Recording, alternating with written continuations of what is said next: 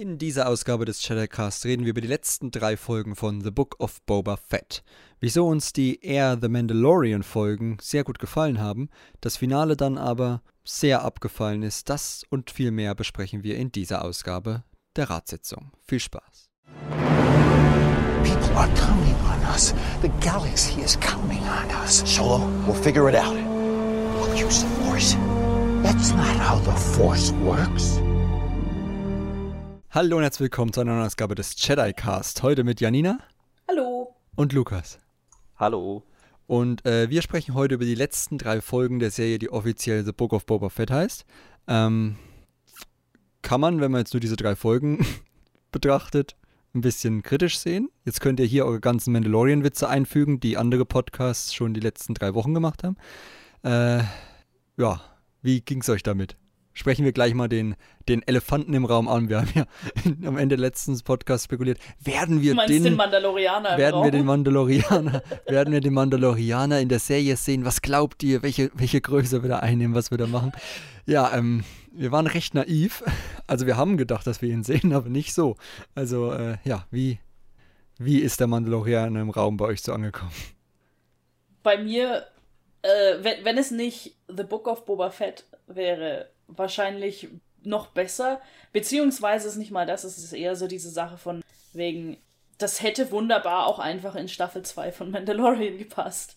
Ähm, ich meine, klar, es ist so ein bisschen Vorbereitung auf die letzte Folge, wie wir jetzt wissen. Aber es ist schon, es ist, es ist halt ein bisschen arg. Es hat mehr Handlung, als uns Book of Boba Fett zu Boba Fett gegeben hat und das ist irgendwie nicht gut. Ja, ich hatte die erste Folge, also um die es jetzt geht, die fünfte, gedacht, dass, äh, dass es jetzt nur so ein halbstündiges Intro vielleicht ist und, und dann wird schon alles noch in dieser Folge zusammengeführt und es war nur ein kleiner Ausflug, der Mando einführen soll. Das war dann nicht so. Boba hat es geschafft, überhaupt nicht vorzukommen in der Folge. Aber gleichzeitig hat die Folge mir so gut gefallen, dass ich mir dachte, dass es auch überhaupt nicht nötig ist. Also sie hat schon mal gleich so viel besser funktioniert als die ersten vier Folgen, dass äh, mir dann egal ist, wie die Serie heißt. Sie zeigt mir, was ich wollte. Fertig. Ja, das ist eigentlich auch mein, mein, mein Take dazu.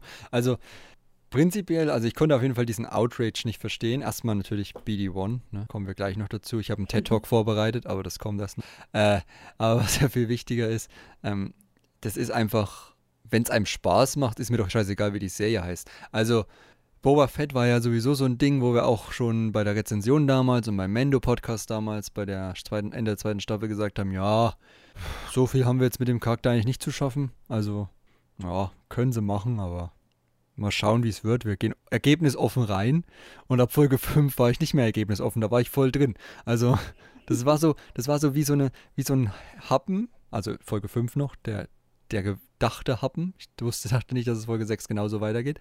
Ähm, der so ein bisschen hilft, die Zeit zu Mandalorian Staffel 3 zu überbrücken. Äh, lange Pause, die wir da empfinden, nicht so schwer werden soll. Also von daher ähm, hat mir das schon gefallen. Jetzt ist aber noch die Frage an euch: Hat die Serie ein Konzeptionsproblem? Ja.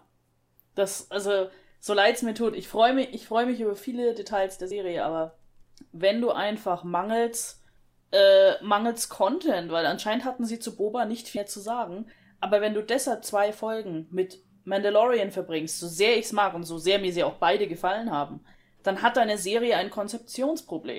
Und vor allem ein narratives, weil wir werden es, glaube ich, gleich noch sehen bei der dritten Folge, aber es, es führt zu nichts im Endeffekt. Ja, Mandalor also Mando entwickelt sich weiter. Auch Boba Fett entwickelt sich vielleicht ein bisschen weiter. Aber narrativ kommen wir zu überhaupt nichts. Wir stehen quasi irgendwo wieder am Anfang mit der Person, die eigentlich unsere Serie tragen soll gerade. Sehe ich ähnlich. Äh, sieben Folgen, die scheinbar nicht allzu sehr zusammengehören, ist mein Fazit. Aber ich habe die Hoffnung noch nicht aufgegeben, dass im größeren Kontext des, es wird ja gern Mandoverse genannt, äh, alles noch ein bisschen mehr aufgehen wird. Also das Book of Boba Fett dann am Ende, wenn wir drei, vier Staffeln Mandalorian und Ahsoka haben und eben Boba Fett, das dann, wo wir hier storymäßig hingekommen sind, sich nochmal vielleicht ein bisschen sinnvoller anfühlt, auch wenn ich da jetzt, glaube ich, ein bisschen sehr optimistisch bin. Aber, aber die, die Serie selber, die Staffel selber mit ihren sieben Folgen hat so konzeptionell nicht funktioniert. Alright. Du Das klingst ist so enttäuscht, Tobias. Ja, also ich, ich verstehe es halt nicht, weil Kenobi war ja, ist ja, glaube ich, dann auch, äh, ist ja jetzt schon angekündigt, ist ja auf fünf Folgen irgendwie angelegt, glaube ich. Mhm. Wenn das noch der aktuelle Stand ist. Also Fünf oder sechs, ja. Fünf oder, sowas. ja. Also es ist ja nicht so, dass man sieben Folgen hätte machen müssen. Genau.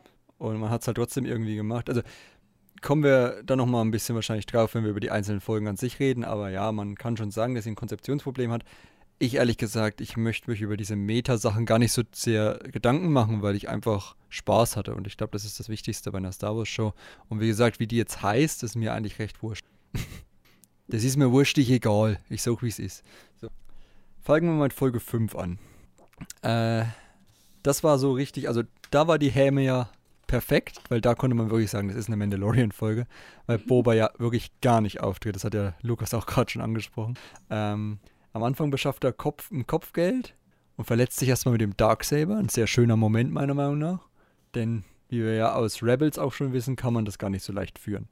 Hat euch das schon mal gefallen, zumindest, dass sie da so ein bisschen, ich meine, gut, es ist Filoni ist involviert, das heißt, er weiß, was er damals mit Sabine und Co. gemacht hat mit dem Darksaber. Aber, ähm, wobei es ja Gideon recht gut führen konnte. Vielleicht ist hat mir er dann schon so aufgefallen. geübt. Ja. Wissen ja gar nicht, wie lange er das hatte. Ja, aber wer soll es ihm beibringen? Na, wer weiß. Thrawn. Na, hoffentlich nicht. nee. Ja, gut. Dann, dann Ja, das, verbuchen das wir ist das ein halt. Loophole. Wobei, die Vernichtung von Mandalore war ja schon vor dem Fall des Imperiums, logischerweise. Vielleicht haben sie ihn die imperialen Gardisten beigebracht, oder? Vielleicht hat er mal bei, einem, Wei- bei einer Weihnachtsfeier der Moffs einen Gutschein gewonnen. Ja, aber da müsste, da müsste für- es doch noch Sabine. Live Day Fire, bitte. Bei einer Live-Day-Feierung. äh, der Moffs hat er einen Gutschein, äh, Gutscheinheft von Sidious gewonnen. Eine Übungsstunde mit imperialen Gardisten und dann hat er Genau. gelernt, das zu.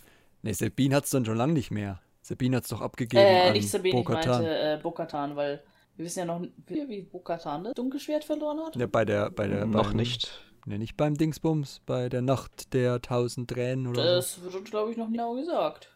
Ja, weil er ja, der, Moff Gideon war ja derjenige, der auf Mandalore war und das alles vernichtet hat. Mhm. Und da dachte ich, da hat er auch das Darksaber damals bekommen. Aber gut, vielleicht wird es nochmal genau. Und dann, was ich halt so cool fand, oder so, so lustig fand irgendwie, nach Folge 1 war ja die Kritik, oh, diese Kampfszene, ne, aber in der ersten Folge, die war ja sowas von lame. Und jetzt kommt einfach Din, den wir eigentlich als den, sagen wir mal, etwas bedächtigeren, gerade in Verbindung mit Krogo in Erinnerung haben, und haut einfach erstmal diese richtige, äh, die, die, fast schon Slasher-Sache dahin, während Boba die Kritik anhören muss, dass seine Kampfszenen nicht, nicht impactvoll genug sind. ähm, das fand ich eine sehr lustige Sache irgendwie. Aber das haben sie auch gut gemacht, finde ich. Weil, ähm, der erste Kampf, also abgesehen vom Dunkelschwert, funktioniert so gut, aber es macht ihn halt nicht irgendwie so überdimensional oder überdurchschnittlich gut, weil er hat, er führt eine Waffe dann auch, mit der er einfach noch nie gelernt hat, umzugehen. Ich mein, das, das, das hat was sehr Nahbares, dass er sich quasi selber schneidet, weil er es noch nicht drauf hat. Hm. So wie wenn wir alle mit unserem Messerchen, äh, mit dem Küchenmesser uns mal geschnitten haben, ohne Übung. Wenn wir nicht wissen, was der Krallengriff ist. Es ist, es ist tragisch. Schlimm. Ja. Ungefähr vergleichbar mit einem Dunkelschwert. Aber voll. Ja, und dann findet er die Mandalorianer im Austausch gegen das Kopfgeld, wird verraten, wo sie sich rumtreiben. Und dann sehen wir erstmals eine Visualisierung der Nacht der Tränen. Oder tausend Tränen. Das war Terminator-esque. Mhm. Hat mich total rausgerissen, der Moment. Ja? Also, das mit den Teilbombern fand ich cool, aber dann die, die K2-Droiden, die da in bester T800-Manier durchmarschieren. Und, und selbst der Bildausschnitt war fast eins zu eins aus Terminator. Da musste ich doch unfreiwillig auflachen, aber so ging es mir in späteren Folgen, vor allem jetzt in Folge 7 auch mit einigen popkulturellen In-Your-Face-Referenzen, die nicht allzu subtil waren. Naja, Okay, da bin ich sehr gespannt, weil ich glaube, bei Folge 7 scheiden sich dann wirklich nicht nur die Geister, sondern auch die Machtgeister. Mir ist jetzt kein besserer Vergleich eingefallen. Egal. Äh, jedenfalls, das, das war auch lustig, als wir es geguckt haben, ähm, ging es gleich bei mir. Ja, jetzt, jetzt kommt bestimmt gleich dieser blöde Whistler und will das Schwert haben. Ja, er will's. ähm, bisschen unnötig und auch nicht besonders spannend, weil jeder weiß, dass das nicht irgendwie verhängnisvoll für Mendo sein kann, dass er nicht in seiner eigenen Serie stirbt. Also, äh, ja, Ja, das war halt ein Whistler, ne? Äh, ja. Die sind nicht die hellsten. Das war halt sozusagen, äh, John Favreau braucht auch einen eigenen bedeutsamen Auftritt in seiner Serie. So fühlte es sich irgendwie an. Hm. Wenn er den überhaupt gespielt hat und nicht nur vertont hat. Ja, das, das stimmt. Keine Ahnung, ob der dann diese Kampfszenen Oder sein, O- sein spielt. OC braucht einen, einen Ritt. Ja. Ja, und dann wird er aus seiner Sekte ausgeschlossen. Endlich. Also, endlich weg von den Fanatikern. Ich fand's halt ein bisschen komisch, weil eigentlich müsste er drüber hinweg sein, oder? Also ich meine, er hat ja mitbekommen, dass das eine Sekte ist, in der er aufgewachsen ist, also dass dieses Helm-Ding gar nicht mehr so wichtig sein dürfte und trotzdem trifft sie ihn noch hart. ja. Er hätte, er hätte ja auch einfach Ja sagen können. Ich habe ihn immer aufgehabt. Das wäre Ja, ja eine das schafft Lüge. er ja nicht, ne? Weil Ja. dann muss er ja lügen und oh. Ja, das, Das ist ist manchmal der ein Weg. bisschen. Im Creed steht die zehn Gebote, du sollst nicht lügen und dann das ist ja schließlich eine Sekte. Ja, klar hätte er lügen können, aber was ist das für eine Botschaft an die Jugend, an die Zuschauer? Lüge dich durch dein Leben? Und vor allem, warum lügen? Um bei den zwei Hanseln da unten im, unter, unter dem Dings zu bleiben, in diesem Ring? Also, Ja, was am meisten gelogen hatte der Folge war der Titel der Serie. da sind wir uns, glaube ich, einig. Ja. Ja, kann man schon sagen. Würde ich jetzt nicht sagen. Es heißt, das heißt ja nicht, dass wir uns nicht unterhalten, also dass es uns nicht unterhalten hat. Aber es ist halt trotzdem, sie haben es halt bisher so getrennt, Boba Fett, Mandalorian. Und dass man sozusagen, ich meine, Boba Fett hatte ja auch keine massiv langen Auftritte in Mandalorian. Ähm, und dass man dann quasi in zwei Folgen, auf jeden Fall dieser fünften, auch gar nichts von Boba Fett noch mitbekommt, das ist halt schon irgendwo merkwürdig. Vor allem, wenn es eigentlich besser in die eigene Mando-Staffel ge gepasst hätte. Ja, sie stehen halt vor dem Problem, sie können nicht Mendo nehmen und Boba helfen lassen, was aber naheliegend ist, da man ja befreundet ist, ohne Grogu zu thematisieren dann später auch. Und ohne auch zu zeigen, was in der Zwischenzeit Dafür passiert haben wir ist. doch Flashbacks inzwischen. Ja, aber das ist doch voll lame. Jetzt stell dir mal, also wir kommen ja erst noch zum Wechsel auf Folge 6 vor, aber stell dir jetzt mal vor, wir hätten am Ende von der Folge 5 gehört, ich muss vorher noch einen kleinen Freund besuchen und dann hätten das übersprungen und hätten gesagt, ja, das seht ihr erst in einem Jahr in einem Flashback. Also, äh, ne? Also, naja. Nein, die hätte ja gar nicht, das hätte, das ist halt das Problem, wenn du schon damit ansetzt, also wenn, wenn die schon damit ansetzen, dass du die ganze fünfte Folge ja damit verbracht hast, mit, äh, mit den Jaren, dann natürlich macht es keinen Sinn, dann zu sagen, ich muss noch mal kurz einen Abstecher machen. Er hätte halt rein theoretisch dann einfach so aufkreuzen müssen und rückwirkend hätte man es dann in Mandalorian diese zwei Folgen quasi näher zeigen können. Hm. Also der Einstiegspunkt ist halt schon zu spät. Das stimmt ja so von der ganzen, vom ganzen Ansatz her, ja. Ja, ja. Ich meine, ich bin trotzdem froh, dass es sie gibt, weil es waren äh, die unterhaltsameren Folgen der Serie für mich. Auf jeden Und Fall. Grogu ist halt immer ein Bonus. Ja. Zu Grogu habe ich nachher auch noch eine Frage an euch, aber jetzt ähm, kommen wir erstmal zum zweiten Teil, nämlich die Rückkehr nach Tatooine, um sich ein Schiff zu holen bei Pelimoto. Auch sehr schön, dass sie wieder auftritt, eine der absoluten Favoriten aus der ersten und zweiten Staffel von Mandalorian. Ähm, und wieder ein bisschen auf die Nos Nostalgie-Knopf gedrückt. äh, krieg, kriegt er jetzt einen Naboo Starfighter zum neuen Gefährt. Was ja einerseits natürlich ein cooler Rückgriff auf Episode 1 ist, andererseits aber auch äh, ja so ein bisschen symbolisiert, dass er nicht mehr der Kopfgeldjäger ist oder sein will. Kriegen wir auch auf dem Ring schon mit, wenn er sagt, dass er das Kopfgeld ja eigentlich nur macht, um diese Information zu bekommen und nicht, weil es ihm Spaß macht. Ähm, und dann auch zu den anderen sagt, ja, lasst mich einfach gehen, verdammt, nehmt euch das Geld von eurem Chef und lasst mich gehen. Ähm, und das symbolisiert so ein bisschen, dass er jetzt nicht mehr der Kopfgeldjäger ist, sondern jetzt keinen Platz mehr für Kopfgelder quasi braucht. Gut, Platz für einen Kopf wäre wahrscheinlich noch, aber ähm, ansonsten, da könnte sogar noch rausgucken, aber ansonsten reicht das Raumschiff jetzt für seinen neuen Weg, den er gehen will, wer ja immer das auch sein mag. Ja.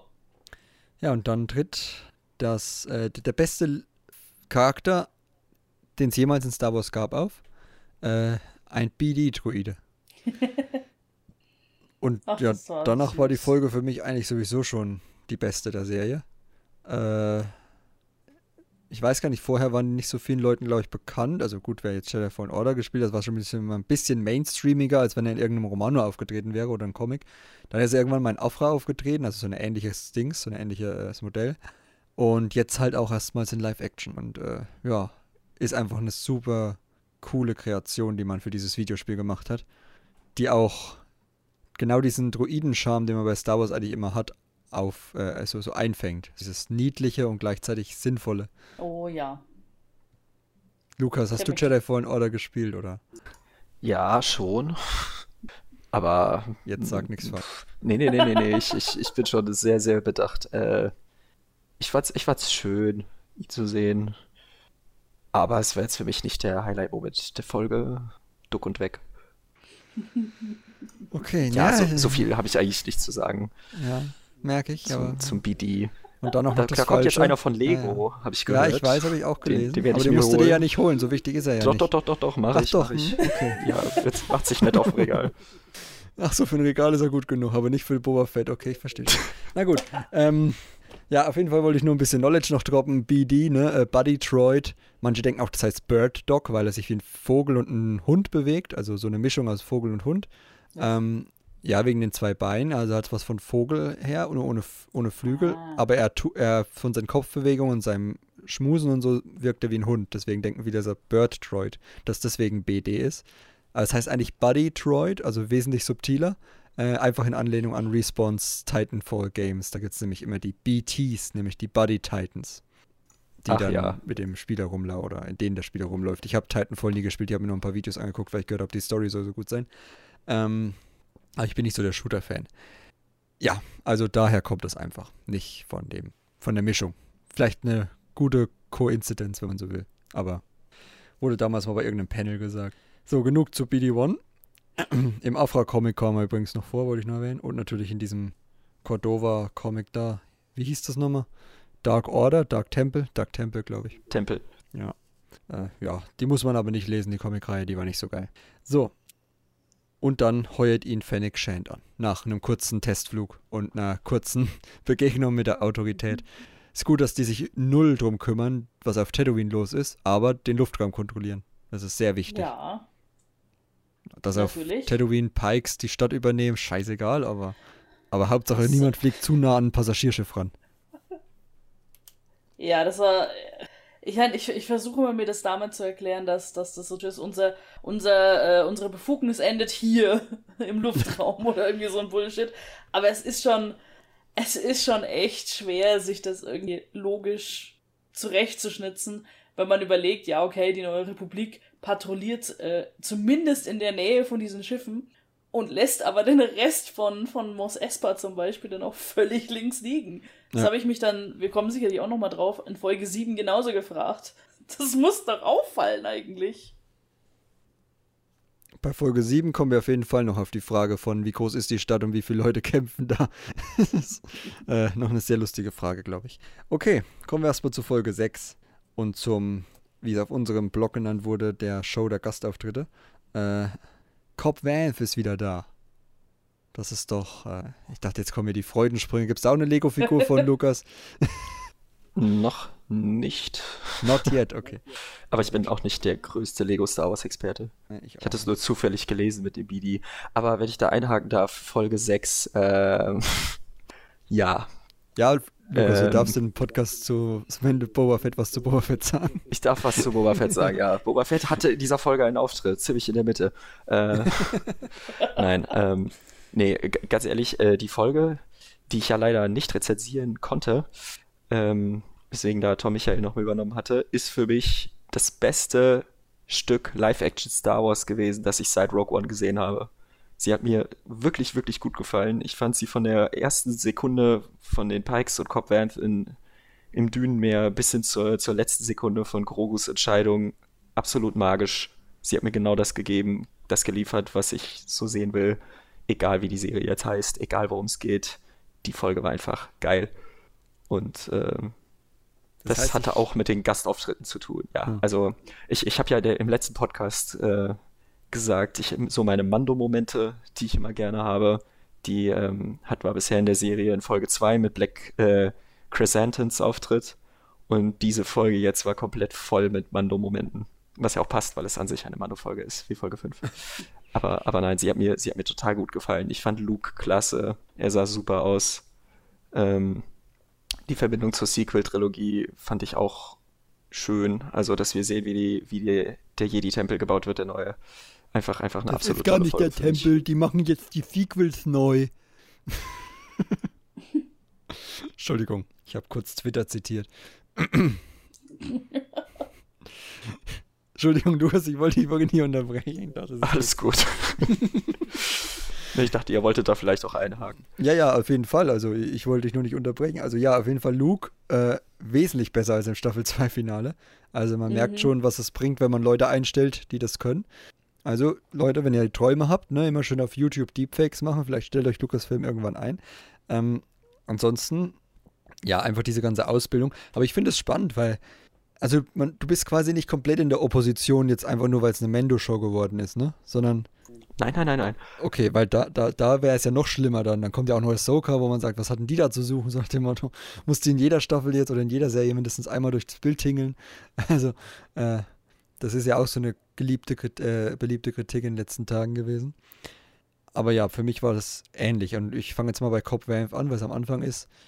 Einfach schön, ihn zu sehen und wie er dann mit den Pikes umgeht und äh, man schon eigentlich so ein bisschen ablesen kann, das war jetzt ein Fehler, was er da gemacht hat.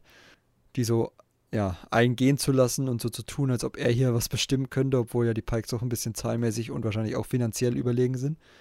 Ähm, ja, und ich mochte ihn ja schon in Boba, äh, in Mandalorian. Ich fand es nur ein bisschen komisch, das kann ich gleich einschieben noch, bevor Janina noch ihre Meinung sagen darf und ich nicht immer wieder neue Sätze anfange.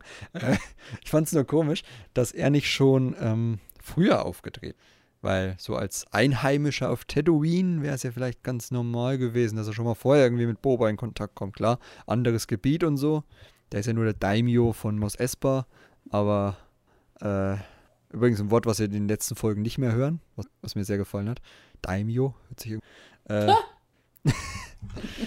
Aber ja, ähm, das, das, hat mich ein bisschen gewundert, dass er ja dann erst so durch Dings akquiriert werden muss. Aber wenn man so überlegt, was er für eine Motivation im, in Freetown haben, dass sie jetzt ihre eigenen Herren sein wollen, macht es auch Sinn, dass er da jetzt nicht irgendwie sich bei Boba Fett meldet und sagt, hey, brauchst du meine Hilfe? Und, oh, die Rüstung, ja. die kenne ich doch, die hatte ich doch auch mal an. So nach dem Und mir stand sie besser. Würde Cobb Vanth jetzt sagen. Ja. Hätte er vielleicht so, naja, wobei Cobb Vanth, das, das Rot hat ihm schon besser. also ich hatte allerdings tatsächlich mit Luke ein Problem und das, das habe ich dir sogar noch, das habe ich sogar erwähnt, als wir die Folge zusammen geguckt haben. Äh, und zwar mit seiner Stimme, weil dem sein, sein seine ganzen äh, Dialogzeilen waren so hölzern langsam gesprochen, dass ich mich, ich, ich habe ich hab dich noch so gefragt, was ist denn da los? Der, warum redet er so komisch? Und wie sich dann ja herausgestellt hat, äh, ist die Stimme auch noch per AI gefaked. Ja. Und da dachte ich dann echt, ach, Leute. Also nicht nur gefaked, sondern komplett generiert, glaube ich, oder? Ja, so komplett. Also ja. sie, haben, sie haben alte Aufnahmen, ja. sozusagen Aufnahmen von Mark Hamill genommen aus den 70 äh, aus Star Wars und anderen, vielleicht, ich glaube sogar anderen Medien auch, ähm, um dem sozusagen genügend Worte mit, dieser mit diesem Tonfall und allem einzuspeisen als Daten. Und dann hat die AI quasi äh, das gesprochen. Ich weiß nicht, also ich bin, ich, ich habe ja viel Verständnis für die Weiterentwicklung und sowas von der Technik, aber da dachte ich mir, nehmt dann halt einen Schauspieler, dann klingt er halt nicht eins zu eins. Aber das ist für mich, das hat mich richtig rausgerissen, weil ich mich die ganze Zeit gefragt habe, warum redet Luke wie irgendwie, keine Ahnung, als, als ob er einen Schlag auf den Kopf bekommen hat und jetzt sehr langsam sprechen muss.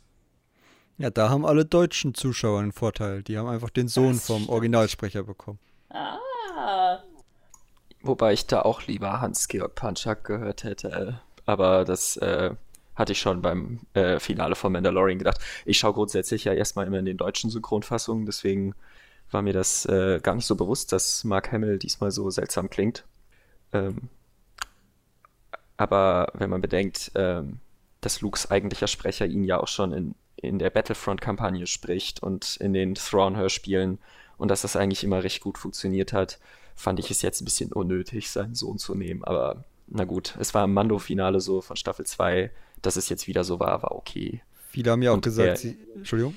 Ja, er, er, klingt ja auch einfach recht ähnlich in der Intonation und so ähnlich. Ja, im Englischen haben auch viele gesagt, weil du gerade Battlefront angesprochen hast, dass eben der Sprecher aus Battlefront ihn hätte sprechen sollen, statt einer AI. Das hat auf jeden Fall, finde ich, äh, Das ist übrigens Matthew Mercer, nur zu ihm, ah. der in Battlefront gesprochen hat. Aber es war halt, es hat mich irgendwo rausgerissen, weil es klang einfach un die Pausen mhm. und alles, es klang so un ja, es klang nicht mehr nach einem nach einem Mensch, der da spricht. Ja, es fehlt halt die Emotionalität, also gerade so diese bedachten Szenen mit Ahsoka und so, da merkt man halt wirklich stark, dass da so ein bisschen diese menschliche Komponente einfach fehlt, sondern es hat sich halt wirklich angehört wie abge abgespult. Und nicht ja, schlimmer noch, also es war, es war einfach unnatürlich in der, in der Geschwindigkeit, Hm. wie, wie wir sprechen. Also Ja. nicht nur so ein, so ein einzelnes Wort war zum Beispiel viel zu lang gezogen, ohne dass es eine Betonung wirklich erhält. ich, wie, wie du auch gesagt hast, ich bin auch immer dafür, dass man so ein bisschen. Und ich finde auch gut, dass sich so über diese Serien halt Technik so weiterentwickelt. Ne? Wenn wir an Tarkin zurückdenken und jetzt an, Mhm. an, an, äh, an Luke oder Luke anschauen, was da in den sechs Jahren passiert ist, ist schon beeindruckend.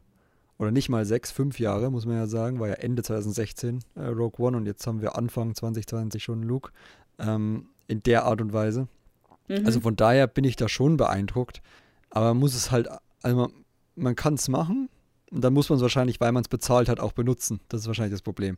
Wenn man sagt, wir machen das jetzt mit AI und man setzt da irgendwie die Sachen ran und lässt da Leute dran arbeiten, dann kann man nicht sagen, so und jetzt hören wir noch, einen- holen wir noch einen richtigen Sprecher ran oder keine Ahnung, wie das da budgetmäßig aussieht, aber ich glaube schon, dass man da auch gemerkt hat, dass das vielleicht nicht so geil klingt. Aber jetzt haben wir es bezahlt, jetzt machen wir es auch, so nach dem Motto.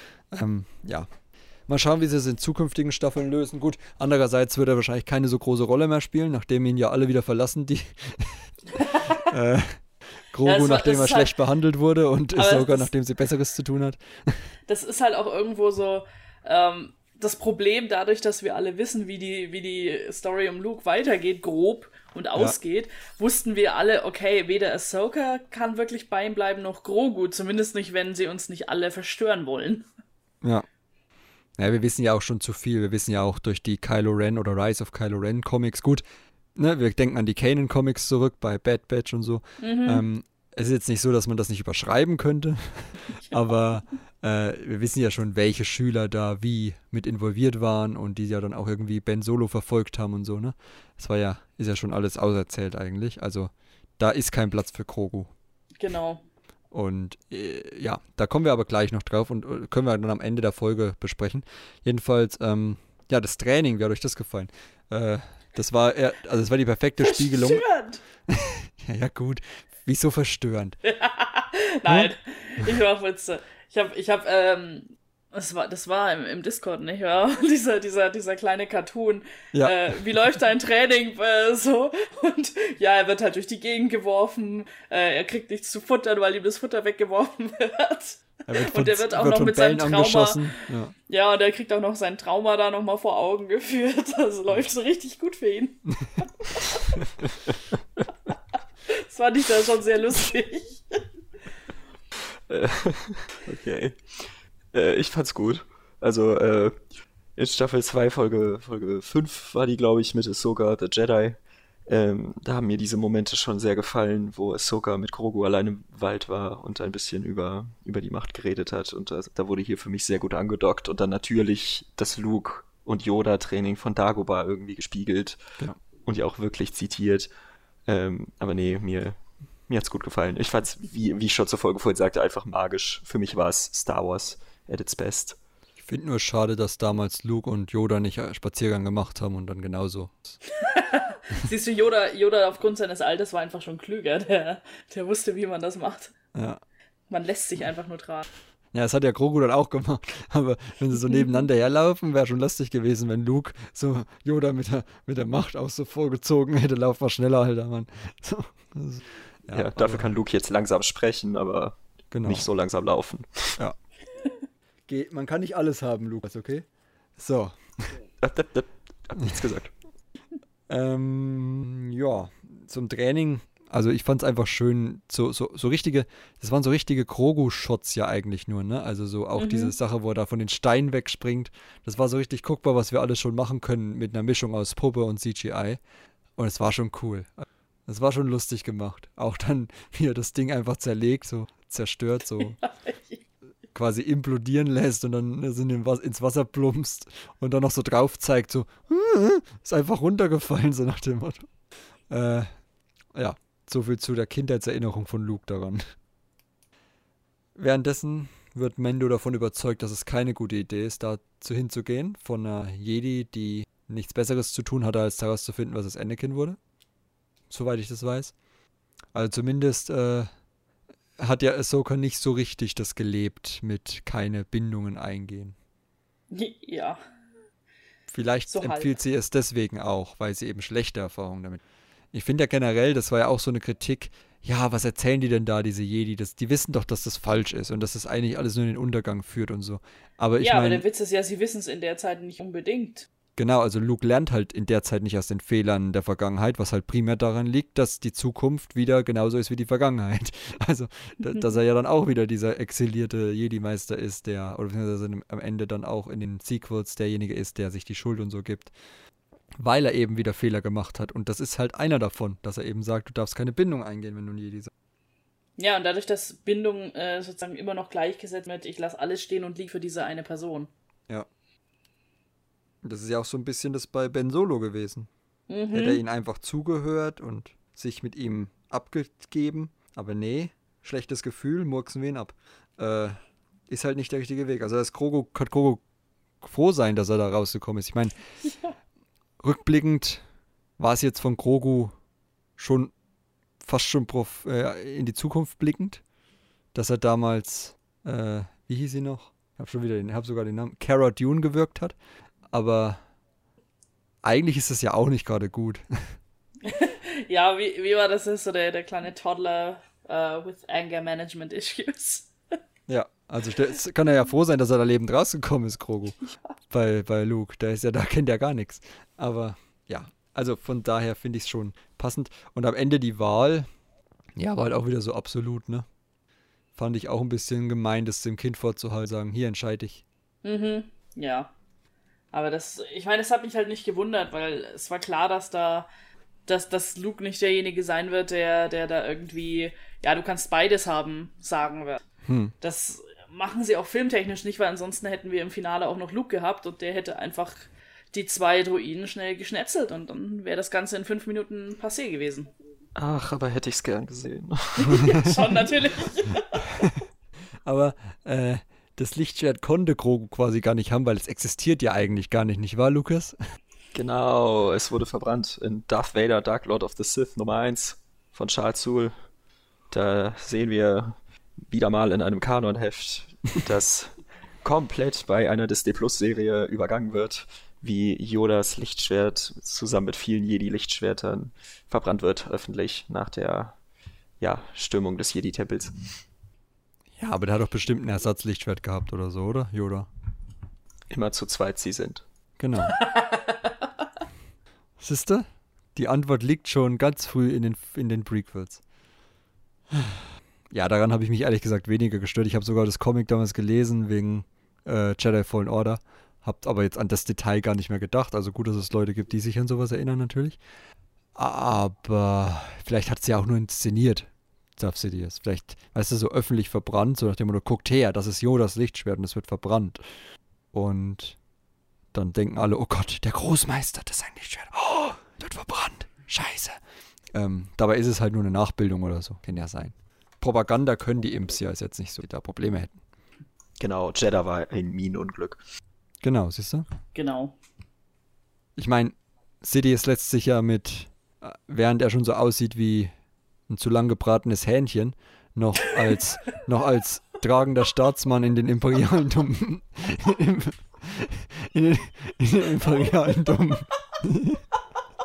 Kannst du jetzt mal aufhören? in, den, in den imperialen Domain aufhängen, wie zum Beispiel bei, bei Battlefront 2, hängt ja auch überall die Propaganda, wo er noch so aussieht wie als Kanzler damals. Also, äh, Propaganda können die ja, ist jetzt nicht so das Problem. Da können sie bestimmt auch so tun, als ob sie Yodas Lichtschwert verbrennen. Alright. Ähm, Cobb wird von Mando angeheuert. Janina. Ja, Ja, das wird er. ja. Fand ich, das fand ich eigentlich noch eine, äh, ich sag mal, dass er Corp Vant anhan, äh, anheuert, finde ich eine logische Schlussfolgerung. Ähm, an, also an sich, ich meine, die Frage ist, woher, ja gut, er erfährt von Corp Vant, dass da ja auch das Spice durchgeht. Äh, dass jetzt unbedingt die, die Bewohner von Freetown so, so gute Fußsoldaten sind, ist vielleicht diskutabel, aber äh, zumindest sind sie das nächstgelegene, was man irgendwie an Verbündeten hat, weil äh, auch, auch äh, Mando hat ja jetzt nicht unbedingt eine Bandbreite an Verbündeten und äh, wir können und wollen natürlich auch nicht nochmal zurück nach äh, Navarro, wo äh, theoretisch eine Cara Dune dann wäre. Also ist die Wahl halt klein und dann muss ich ganz klar sagen, äh, Cobb Vant immer her damit. Ja. Aber Hat ja schon einmal funktioniert gegen den Crate-Drachen. Aber eher aus Notwendigkeit, nicht weil das unbedingt so gute ja. Fußsoldaten sind. Das war halt auch mein Problem, so ein bisschen so, ja, sie haben gut gegen den Crate-Drachen gekämpft. Ja, klar, weil sie ihr, ihr Heim terrorisiert haben. Jetzt nicht so, dass es da irgendwie, naja. Äh, ja, Lukas, wie siehst du das? War das für dich ein Problem? Also war das so ein bisschen, was deine magische Sicht der Folge getrübt hat, oder? Meine Gedanken sind gerade noch bei zu langen Brathähnchen, Alter. nee, also ich fand's, ich fand's eigentlich wie Janina relativ logisch. So, wen hat man denn auf Tatooine als Freunde? Mando ist ja sicher auch nicht allzu oft da gewesen und dann weiß er halt noch vom letzten Mal, ah ja, da gibt's diese, diese Stadt, die werden sicherlich helfen. Und da ich einfach grundsätzlich gerne Copland sehe und mich auch sehr gefreut habe, dass er in der Folge war, war das schon in Ordnung. Hm. Ja, hätte ja auch Pelimoto eine Druidenarmee bauen können oder so. oh. Die hat ja jede Staffel einen neuen Druiden. Also von daher. Okay. Möchtest du dich jetzt darüber beklagen, dass sie einen äh, BD-Druiden hat? Nein, nie im Leben. Aha. Ich hätte aber auch gern einen. Das musst du mit ihr besprechen. Ja, ich rufe sie mal. Äh, ich kenne ja Amy dich als eigen. Ja, was? Als? Verkleid dich als, als Java, dann geht sie mit dir aus. Oder als Twi'lek. Stimmt, das, das könnte ja auch was werden. Um da nochmal zurückzukommen. Das war in Folge 5 der Moment, wo ich mir dachte, ja, wir sind noch in The Book of Boba Fett. Wir haben diesen Maximum Cringe-Moment. Sie hatte mal was mit einem Java. Los, mach Banta-Babys. Ja, ihr erinnert euch. Der letzte ja, wir Podcast. Uns, ja, ja. ja, das so schlimm ist das doch aber nicht, oder? Ich meine. Nee. Wo die Liebe hinfällt. Oder? Nein. Mhm. Ist, halt ein Java. Vor allem bei Star Wars. Da, auch Javas haben man sogar mit Droiden was haben kann. Ja, es gibt auch Programmierer, die verlieben sich in Java. Ich verstehe es nicht, aber es ist so. Gut, ich Move along, move along. Ach ja, ich habe übrigens noch hier, Cobb wird von Mando angeheuert und drunter Notable Moment, Boba schaut einmal in die Kamera. also kurz davor. Ja, das, das wäre es auch bei ihm zu, äh, zu wirklich zu sagen, ne? Ja. Aber wir dürfen ja jetzt nicht das Wichtigste vergessen an Folge 6, ne? Ähm, ein sogenannter Kopfgeldjäger tritt auf. Noch einer, ja. Es ist unglaublich in dieser Serie. Und es ist nicht Dengar, nein. Es ist nicht Bosk, nein. Cat Bane. Da, da, da, Er ist nochmal kurz aus einem Anna-Stift entlassen worden. und mischt nochmal Boba auf. Das ist mir endlich tatsächlich, äh, das ist mir erst heute beim zweiten Schauen von, vom Finale ist mir das irgendwo erst aufgegangen äh, es gab ja viel, viel Gemoser über die Hautfarbe. Ich habe auch als erstes so mich gefragt, äh, ist ein bisschen hell, warum? Ähm, und ich meine, gut, der ist jetzt auch seine, was, 60 Jahre alt oder so? Ja, das habe ich 71. 71. 71 Uff, ist das. Sag ich ja aus einer Stift rausgelassen. Also von daher, mir ist erst heute, mir ist halt leider erst heute irgendwo aufgefallen, ja, vielleicht ist es auch einfach das Alter. Ja, genau. Das habe ich letzte Woche schon jemanden geschrieben, der mich gefragt hat, warum er plötzlich so hell ist. ist vielleicht, mhm. vielleicht ist es bei Duros so, wenn die älter werden, dass sie irgendwie blasser werden. Und das kann ja sein. Ist ja jetzt nicht. Und, und wie gesagt, das, man darf es wirklich nicht unterschätzen. Das hört sich immer komisch an, aber diese Licht, also dieses helle, grelle Licht auf Tatooine, das macht auch die Haut heller. Ja, der hat halt schlechte Sonnencreme. Ja. Einfach auch die Lichtstimmung. Wenn ich jetzt immer wie Cat Bane in irgendwelchen dunklen Gassen rumhänge in The Clone Wars, ist meine Haut logischerweise auch dunkler. Weißt du, was ich meine? Also. Aber ja, ich denke mal, es ist eine Mischung aus Alter und äh, vielleicht war auch die hellere Farbe nicht so giftig, wenn man die aufträgt, keine Ahnung. Ähm, ja, aber jetzt reden wir hier so, machen wir schon über Cat Bane lustig. Wir müssen erstmal drüber reden, wie wir so finden, dass er da aufgetreten ist. Was, was sagst du dazu? Ich fand's großartig. Also von der ganzen Aufmachung. Äh, ein bisschen schade, dass Mando wegfliegt und Cat Bane im Prinzip direkt auftaucht. Also nochmal ein Szenenwechsel hätte da dem dramaturgischen Flow jetzt auch keinen Abbruch getan. Also es wäre einfach so dieses Jahr, wäre Mando kurz da gewesen, hätte er auch bestimmt verhindern können, dass Vanth erschossen wird. Ange angeschossen, wie wir jetzt wissen. Angeschossen. Nein, murdered in cold blood. ja.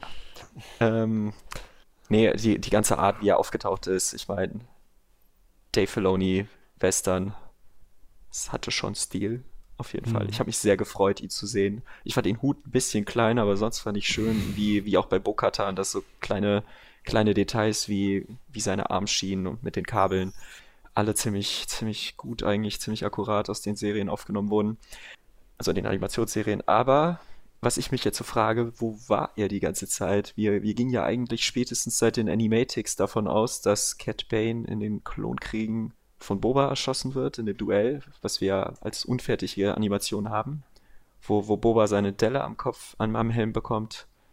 Ähm, und dann gab es halt immer nur, nur Boba Fett und die anderen Kopfgeldjäger während, während dem Galaktischen Bürgerkrieg, auch dann während Stories wie War of the Bounty Hunters und von Cat Bane haben wir da einfach nie wieder gehört das fand ich ja schon sehr überraschend, als er in Bad Batch aufgetaucht ist. So, aha, also die Animatics wohl nicht mehr Kanon.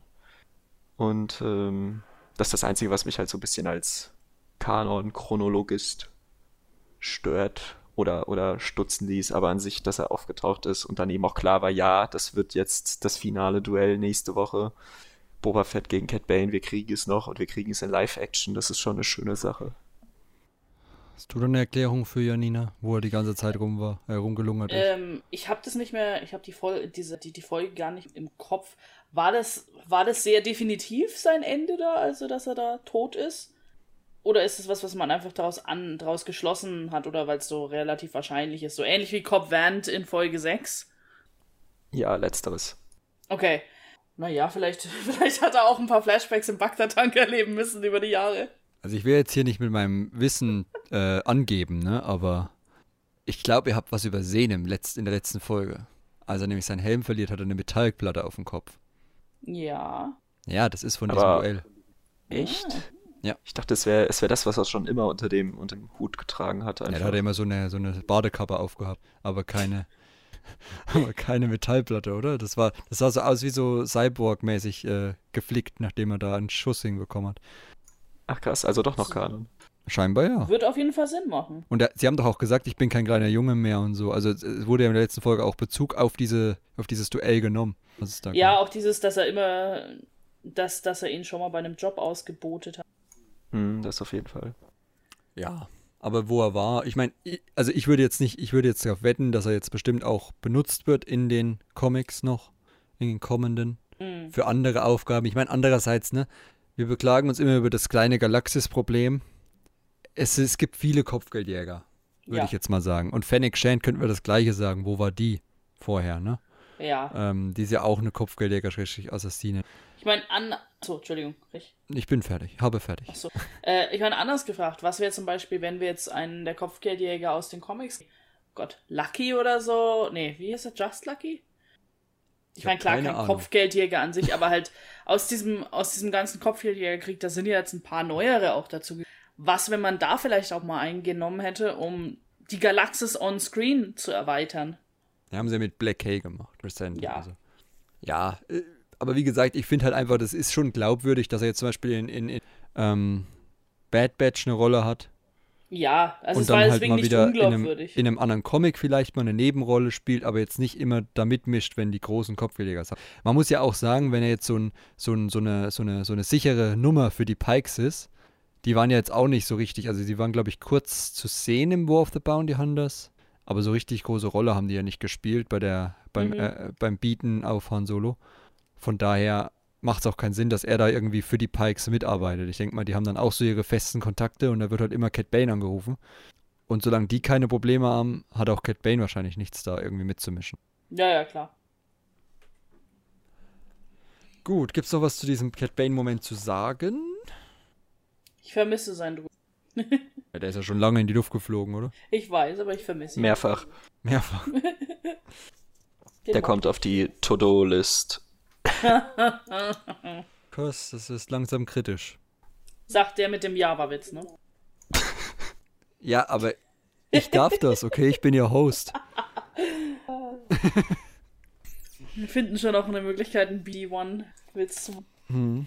oh Gott, ey. Vor allem in so französischen Hotels. Oh, oh. Da mache ich immer BD One. Witze. Mhm. Ähm, Es gibt doch auch, es gibt doch den Schauspieler B.D. Wong, oder? Oh nein, oh Gott. Ich sehe ich seh schon, das war keine gute Ich hör auf, Vorlage. ich verspreche es, ich hör auf, es tut mir leid. holt mich einfach hier raus. So.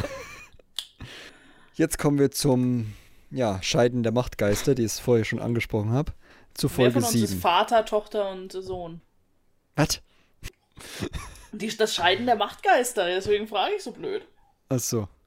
Ich bin Ray, Ray Skywalker. So, können wir jetzt ähm, auf, Ja. Folge, auf Folge 7 kommen. Also, ich weiß ja, Lukas, ähm, also Stand jetzt, ne, ist die Rezension besteht aus Einleitung und Holocrons. Deswegen. ähm, ja, die dürfte jetzt aber auch bald fertig sein. Ja, ja, klar. Ist jetzt auch kein Problem. Ich meine nur, ich habe jetzt so reingeguckt, weil ich gedacht habe, was, was denkt er wohl davon? Was denkt er wohl davon? Dann sehe ich zwei von fünf Holocron und ich dachte so, was? Den lade ich nicht in den Podcast ein. Und dann habe ich dich trotzdem eingeladen, weil ich es ja trotzdem spannend fand.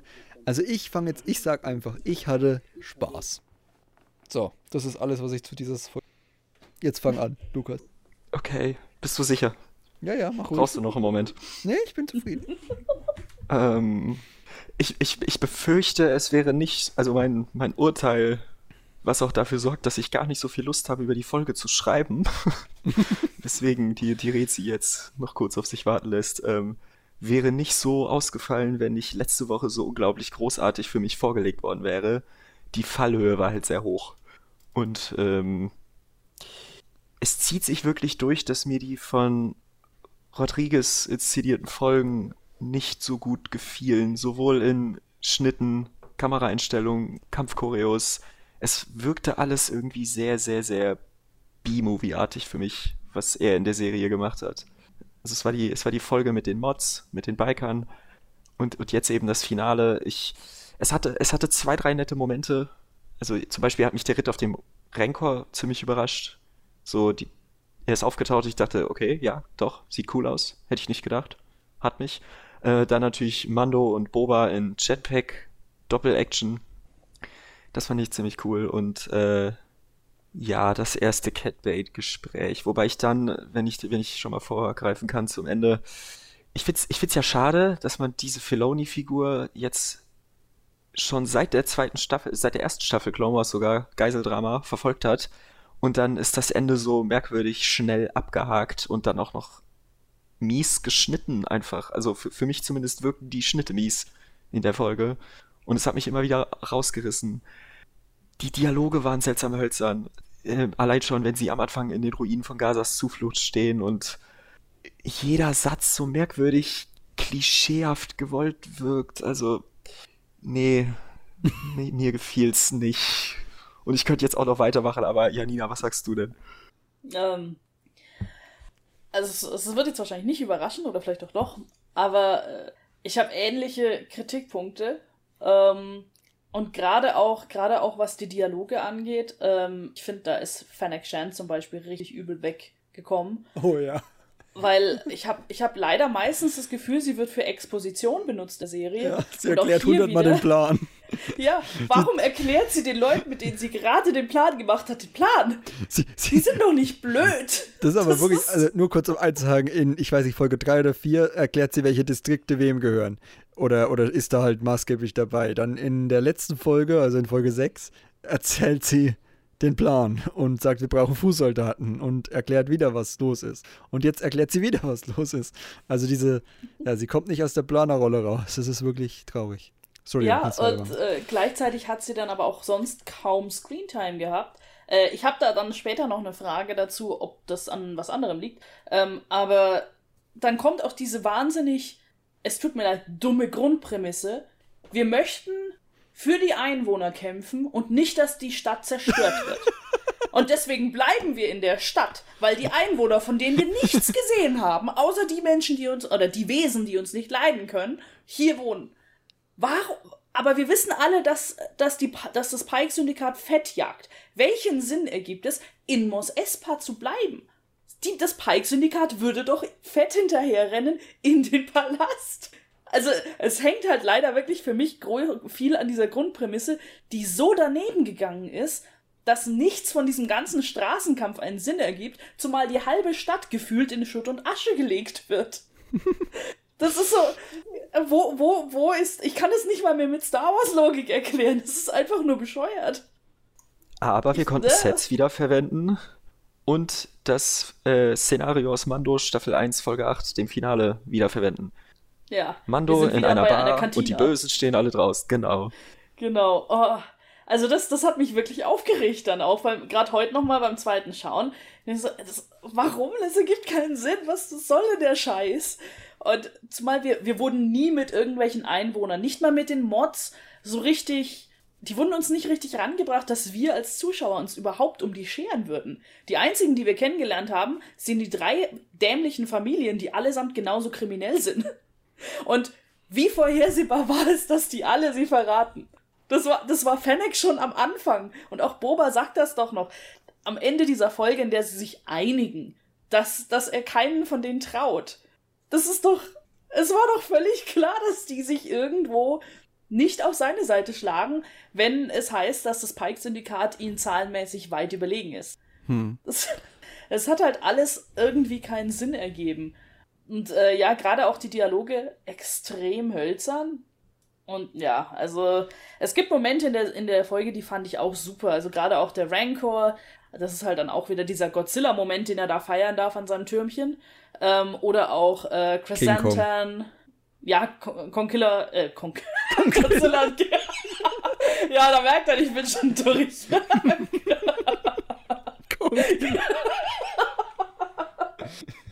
oh Gott.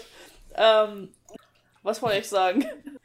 Oder auch, äh, genau, Chrysanthemum war, war, war halt auch, ich glaube, der hat sich sogar insgeheim gefreut am ersten Mal, bevor er da über, übermannt wurde von den Trandoshanern, weil es ist ja so quasi die Leibspeise für ihn. Ähm, und halt auch äh, Cat Baines erstes Gespräch, das war halt auch noch interessant, aber ich hatte auch das Problem, dass das zweite Gespräch auch, äh, ich, es war halt, es war so sinnlos für mich auch. Ähm, ich erwarte von Cat Bane, dass er schlauer ist dass er irgendwo zwischendurch angreift, wenn die beschäftigt sind mit der ganzen anderen Bande. Weil Cat Bane wenn, ist einer der Kopfgeldjäger, die sich auch in Clone Wars eben durch ihre ähm, durch, durch ihren Intellekt ausgezeichnet haben und immer einen Plan B zu haben. Und dagegen ist er ziemlich, ja, hat er ziemlich hart gefailt jetzt. Ja, jetzt damals mit Jedi aufgenommen, ne? Mhm. Ja, also wenn ich noch dran denke, gegen Quinn Lan und Obi-Wan hat er noch relativ gut sich gehalten. Da war er auch noch nicht 71 Jahre alt. Aber, ähm, was ich nur kurz sagen will, also zu dem Cat Bane-Ding erstmal. Ähm, es ist für mich, ich bin jetzt aber auch kein großer Western-Experte und ich weiß, es hat seinen Charme wahrscheinlich, aber ich habe diese Standoffs ja noch nie verstanden. Also Boba mhm. sitzt auf dem Rancor, nimmst du die Waffe und knallst ihn ab. Und gut ist. Nee, mhm. da muss er erst, da muss er erst den Rancor vertreiben, damit sie sich schön gegenüberstellen können und dann legt er die Hand auf die Waffe und der andere legt die Waffe auf die Hand und oh Gott, das ist, also ich, es da sieht cool ich, aus da und so. Da wünsche ich mir immer Indiana Jones her, ne? Ja, genau, mit diesem Schwert, ja. Wund wunderschöne Szene, wirklich, aber gut, das war ja auch Schwertunfall. Aber ja, generell verstehe ich schon die, gerade diese Inszenierung, also das war ja bei Cop Vanth, ich glaube, da würde ich sogar Lukas jetzt zustimmen, wo ich so drüber nachdenke. Die Schnitte im Duell mit Cop Vanth waren wesentlich besser als mhm. beim letzten Duell mit Boba zum Beispiel. Auch die Shots, also die, die, die Winkel und so wie das gezeigt wurde. Aber ähm, noch zu den Distrikten. Erstens stimme ich euch in dem Punkt zu, dass ein, ein Kampf in der Stadt für mich erstmal tatsächlich beim ersten Mal gucken gar nicht so komisch war. Dann aber das, diese Begründung, wir wollen die Stadt nicht kaputt machen. Und dann genau das passiert. Das hat mich ein bisschen gestört. Und äh, die Pikes sind ja nicht auf der Jagd nach den Städtern. Mhm. Die brauchen ja Absatzmärkte.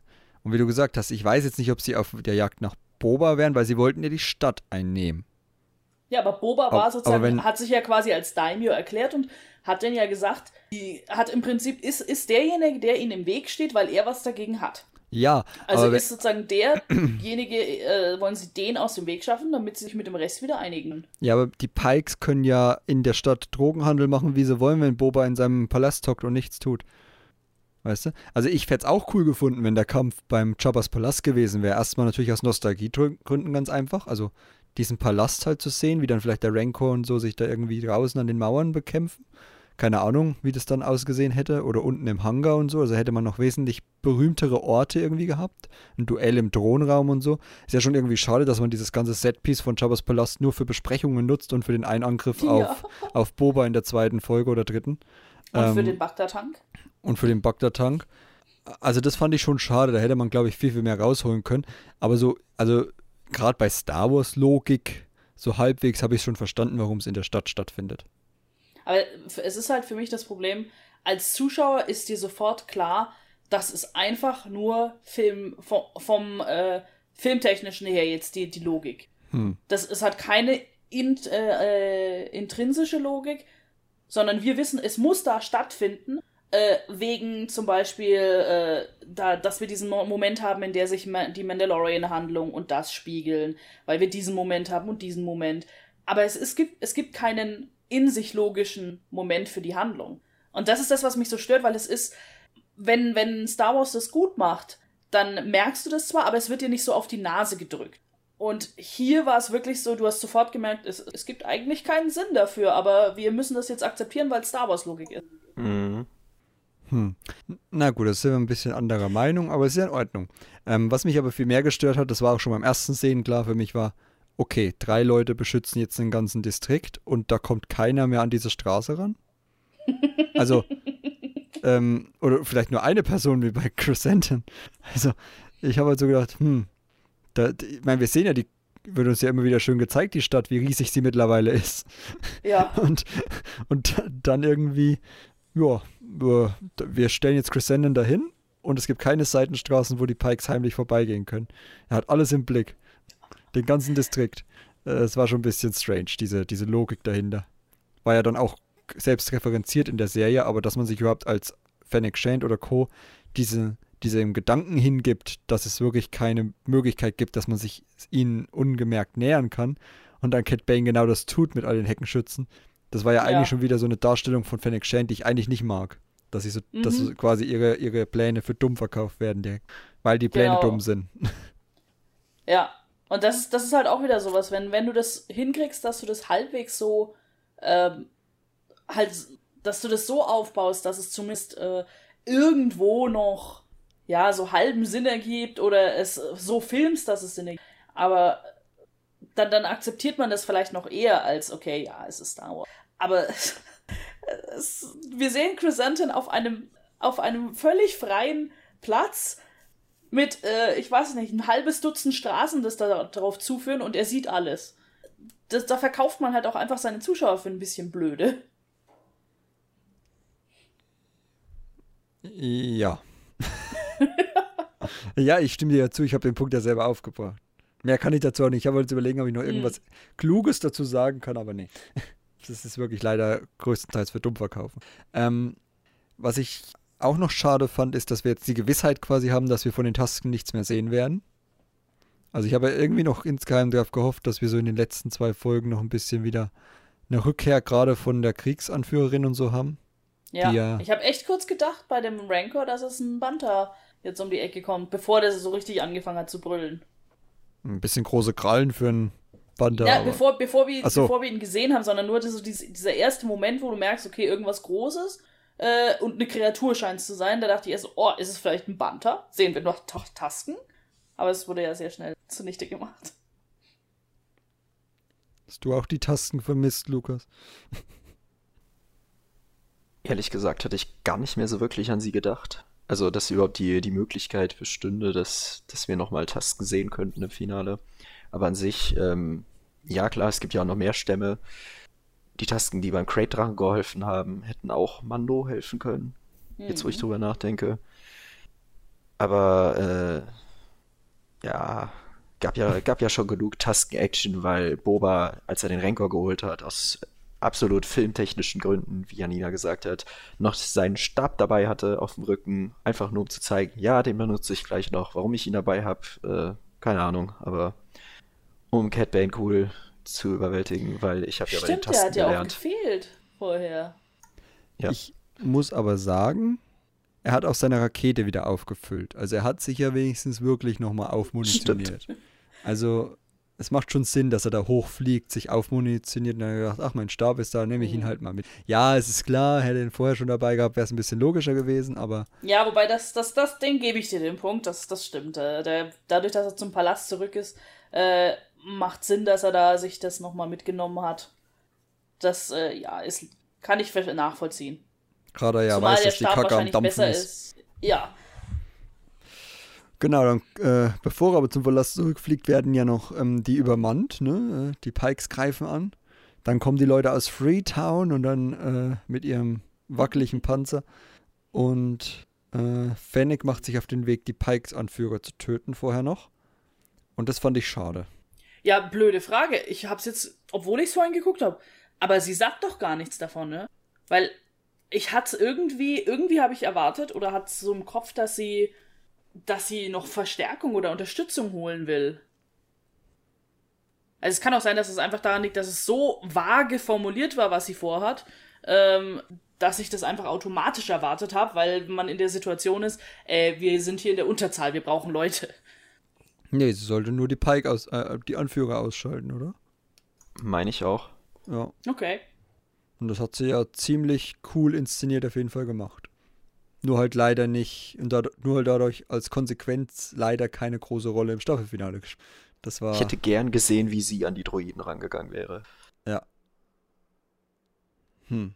Wobei. Da, da frage ich mich tatsächlich auch, ähm, inwiefern hat Corona äh, bei den Dreharbeiten reingeschaut? Weil gerade in der, in der Folge und auch im Nachhinein, wenn ich an so ein paar von den Flashbacks denke, wo wir fast nur mit Boba zu tun haben und alle anderen im Prinzip Masken aufhaben, äh, es wirkt gerade in der Folge fast so, als hätte Fennec, als, als wäre es von den Dreharbeiten nicht hingekommen, dass man Fennec am Set gehabt hat. Äh, also äh, Ming-Na Wen. Das, weil, weil so ein krasses Fehlen von ihr ist, äh, für eine Aktion, die sie fünf Minuten kostet. Ich meine, gut, sie muss, sie muss nach Moss, äh, Eisley, aber trotzdem, es, es, es war ein bisschen, es war vom Schnitt her wieder sehr, sehr komisch gemacht. Das ist wie so ein Nachgedanke. Was hat Fennec gemacht? Ach, übrigens, die hat ja noch das gemacht. Also es war sehr, sehr bizarre. Ja, sie hat aber lang gebraucht, weil die erzählen ja, dass sie sich zurückziehen würden, die Pikes. Und dann werden sie erst alle abgemurkst. Also sie hat schon lange gebraucht bis Mos Eisley. Das muss man schon, ihr schon zugute halten. Aber ja, es kann schon sein. Also ich fand es halt einfach schade, dass sie generell so nicht am Set war. war weil so richtig Sinn hat sie dann auch nicht mehr gemacht, weil die waren ja schon auf dem Rückzug. Dass sie die jetzt noch abmurkst. Also. Ja, das, das meine ich mit dem, dass der Schnitt da auch so komisch war, weil hätten sie es zwischen reingesetzt oder auch nur angedeutet zwischendurch. Ich meine, da reicht ja eine Einstellung, um zu zeigen, dass sie auf dem Weg ist. Dann hätte das auch irgendwo zeitlich mehr Sinn gemacht von unserem Kopf her. Aber so wird diese Szene, die Szene, die Szene zwar, diese Szene quasi nachgeschoben. Hm. Als würde das jetzt irgendwie jetzt erst passieren. Obwohl wir eigentlich wissen, das ist irgendwann während dieses Kampfes passiert. Das war sehr, ja, das ist halt wieder schlechter Schnitt. Ja, was, was ich auch gelesen habe, ist, dass Boba zu schnell reiten konnte auf seinem Rancor. Ach so, weil wir, weil wir nie, weil uns nie gezeigt wird, wie der tatsächlich irgendwas mit, mit dem Rancor sich sozusagen, ja, anfreundet. Ja, es war halt ein bisschen, es war halt nicht sehr ähm, kohärent gemacht, weil wir sehen, dass Boba zwar diese Verbindung schafft ähm, und zumindest auf ihm reiten kann, aber der, der, der Rancor dann halt trotzdem völlig außer Rand und Band gerät. Ja, wegen dem Feuer. Ja, aber der lässt sich auch, ich meine, wegen dem Feuer haut er ab und davor lässt er sich fünf Minuten lang von zwei Droiden beballern. Ja, das, deswegen habe ich es auch so, hm. so ironisch gesagt, wegen dem Feuer. Das ja. ist, ist schon ziemlich auch widersprüchlich, ja. Aber du hast ja gesagt, Lukas, dass der Rancor gar nicht so schlecht war, oder? Nee, fand ich cool. Ähm, und ja, den, den King Kong-Moment, den wir vorhin schon mal hatten, das war wieder für mich so ein typischer Popkultur-In-Your-Face-Moment. Hm. Aber den Kampf gegen den Droiden, das war dann eher so, so, so ein kleines, subtileres Godzilla versus Mecha-Godzilla.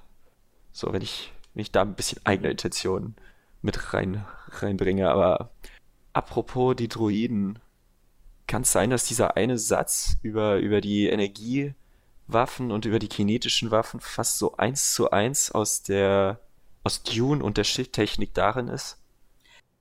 Es, will, es, es, hat mich, es hat mich auch sehr daran geändert. Ich hab's, als ich es heute nochmal angeschaut habe, war auch Max erster Kommentar, oh, wir sind bei Dune.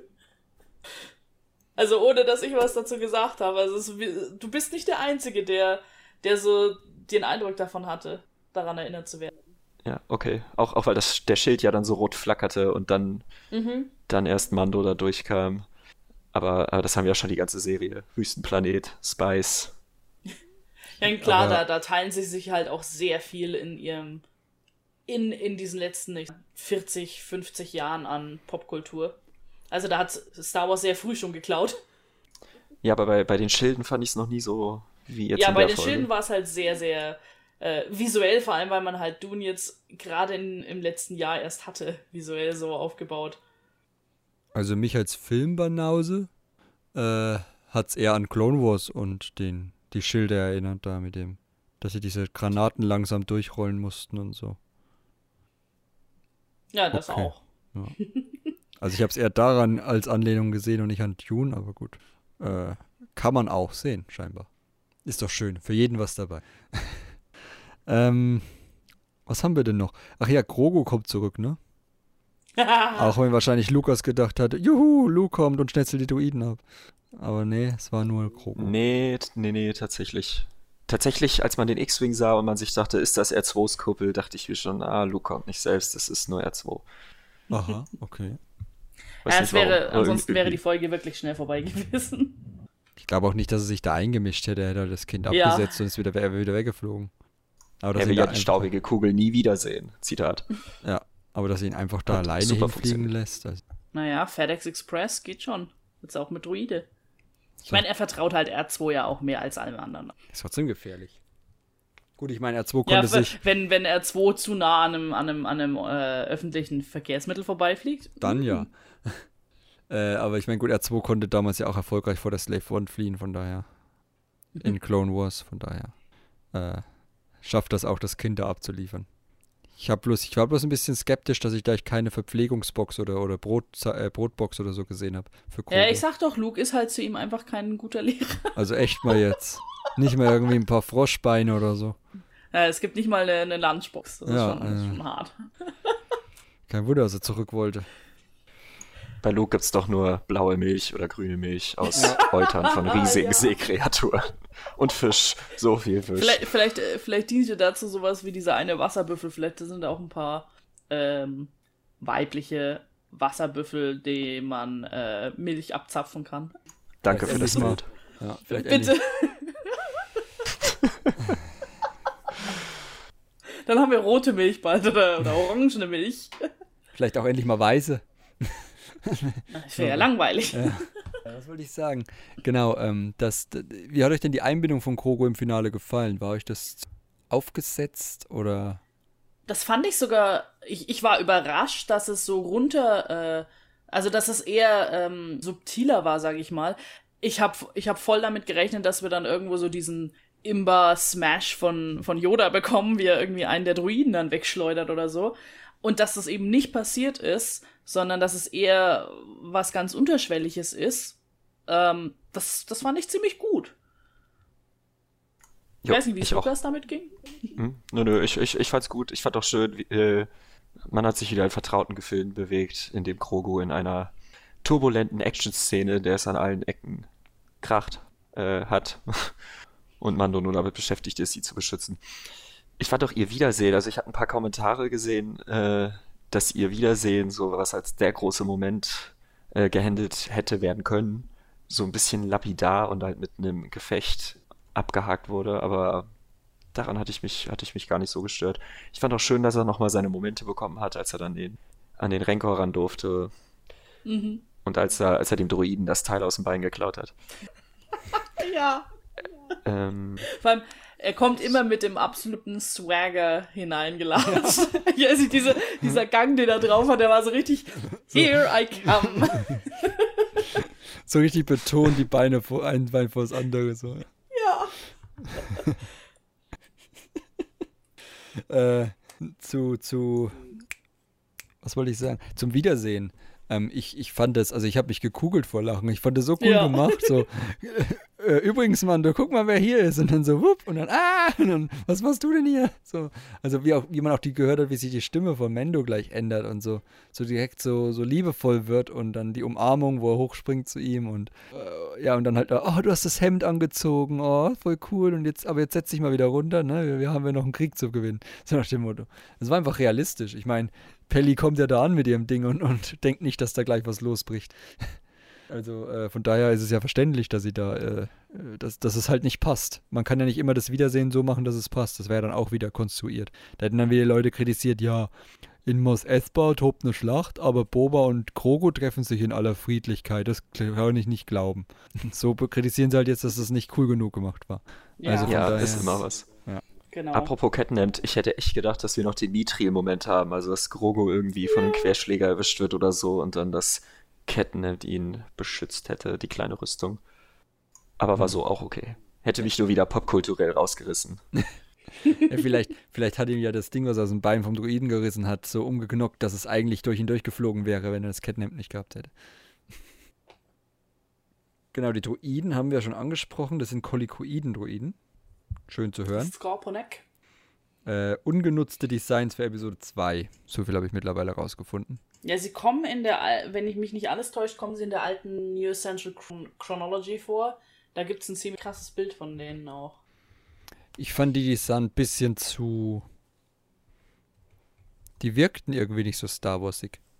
Ja, gut, das Design ist halt ein bisschen. ist schon etwas stark anders als die, die wir bisher gesehen haben. Ja.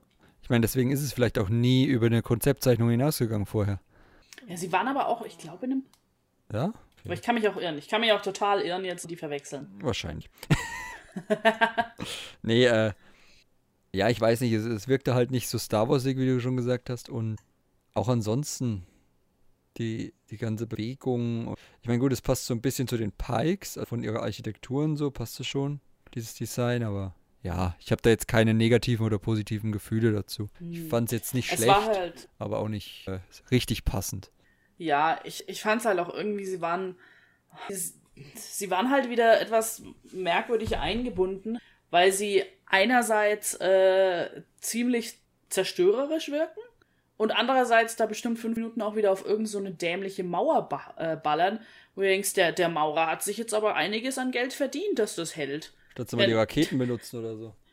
Ja, das auch, aber vor allem selbst mit den Blastern, die der hat, die, die, die Leute von Freetown und, und die Mods, die sich dahinter verstecken, das Ding müsste langsam kaputt sein und hat einfach nur so ein bisschen Putz weggehauen schon halt beeindruckend, halt dass, man, dass man den Ort, wo am meisten drauf geschossen wurde, nicht so reparieren muss wie die Straße, wo dann ganze Säulen und so genau. fehlen.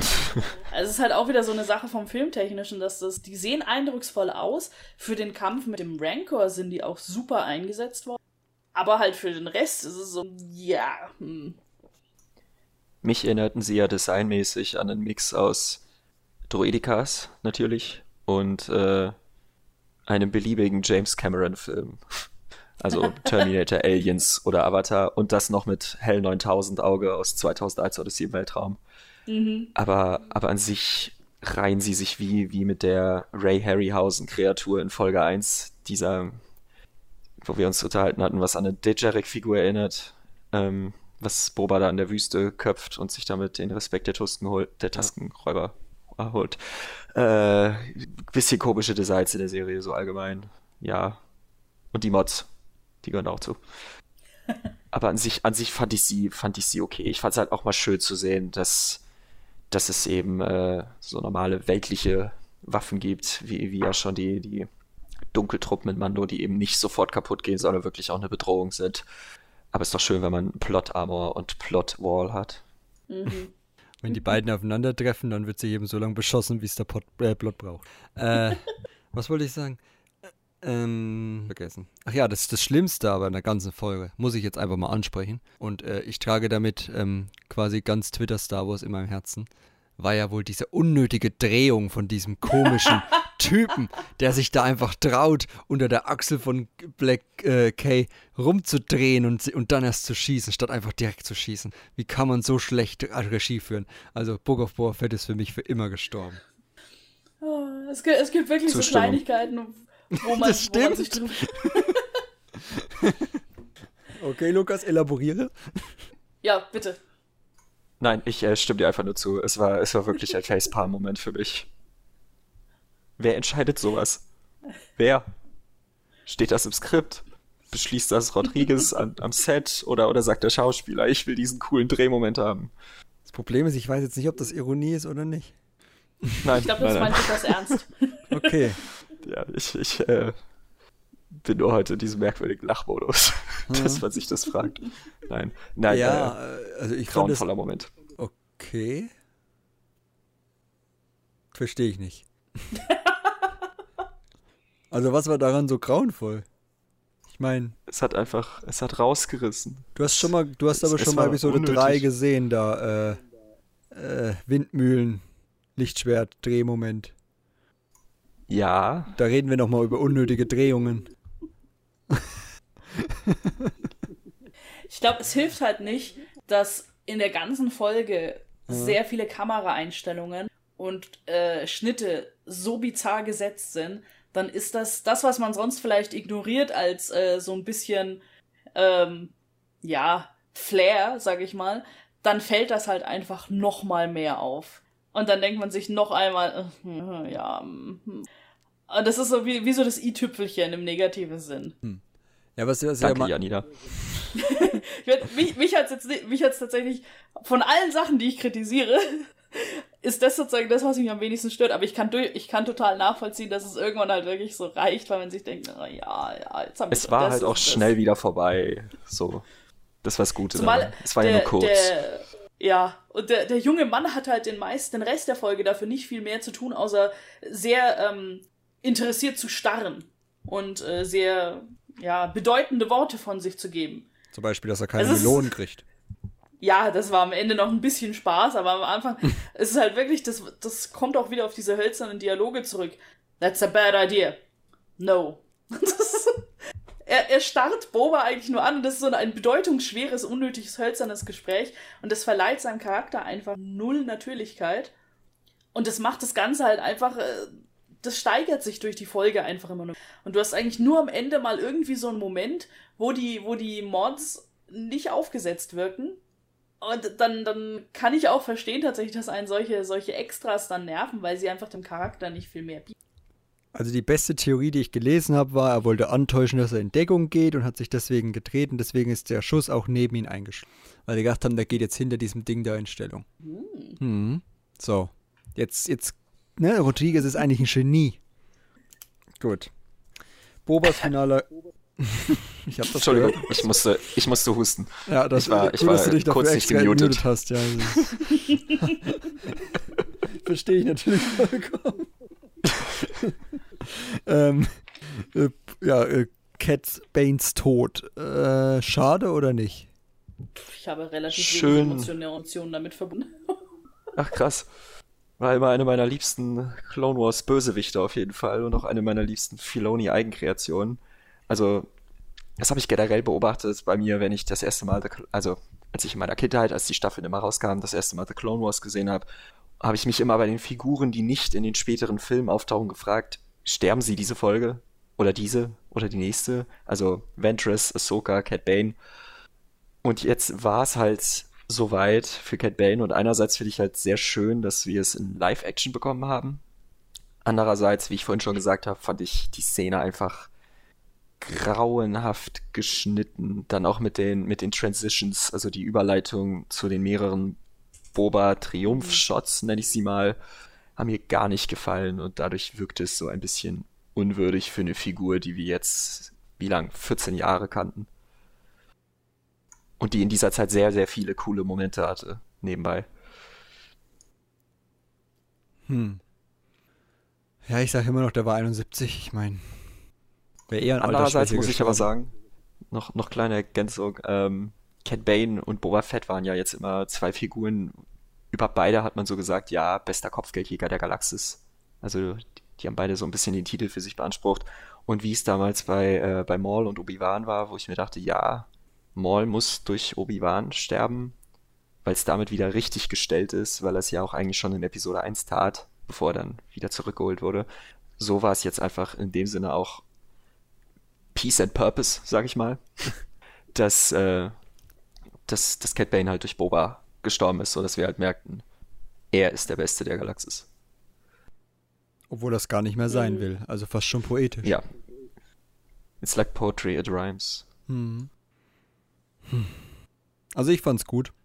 Ich, äh, wenn die Figur jetzt nur dafür, wenn es jetzt nicht eine Dave Filoni mitproduzierte Show, produzierte Show gewesen wäre und es wirklich jemand ist, der einfach nur die Figur nimmt, weil, sie, weil es sie gibt und dann einfach umlegt, hätte ich es nicht cool gefunden. So fand ich es schon passend, dass er halt gerade in dem Konflikt mit Boba äh, zugrunde geht und somit auch der Arc abgeschlossen wird. Ich meine, was willst du noch groß über dieses Dings hinaus erzählen? Wir sind jetzt sechs Jahre nach, äh, nach, nach der Schlacht, ne, neun Jahre nach der Schlacht von Yavin, sechs Jahre nach, nach Episode 6. wann willst du Cat Bane nochmal was spielen lassen? In irgendwelchen zukünftigen äh, Sequel-Produktionen ja. auf jeden Fall nicht. Dann wird es langsam ein bisschen affig. Ich meine, es gibt ja schon wieder Spekulation, ist er wirklich tot? Ähm, ich hoff's. Bin ich jetzt ehrlich. Ja. Also bei, bei, bei ähm, Cobb Vant war ja von Anfang an der Shot so einfach nur in die Schulter, so nach dem Motto. Während der Deputy da sechs, sieben Schüsse abkriegt gefühlt, ähm, war ja klar eigentlich, dass das nicht das Ende sein kann. Aber mhm. bei, bei ihm glaube ich es jetzt schon. Er hat so lange da, da reingestochen, bis er keinen Mucks mehr von sich gegeben hat. Und dann hat er ihn ja wahrscheinlich auch nicht da liegen lassen und die Dorfbewohner wegräumen lassen. Also. Ich hatte erst kurz ja, Angst, als, als er sagt, äh, der ist belegt, der Bagdad-Tank. Dachte ich, oh Gott, nein. Hast du jetzt da Cat Bane reingelegt oder was? Ja, Entschuldigung, Lukas, ich wollte dich nicht unterbrechen. Ich habe dich ja unterbrochen. Ähm, nee, es war, es war wie bei, wie bei Mauls Tod in Rebels für mich in der Art, einfach wie es inszeniert wurde, ziemlich final. Ja. Also aus, aus dramaturgischer Sicht sehe ich da jetzt kein, keine Möglichkeit mehr, ihn zurückzuholen.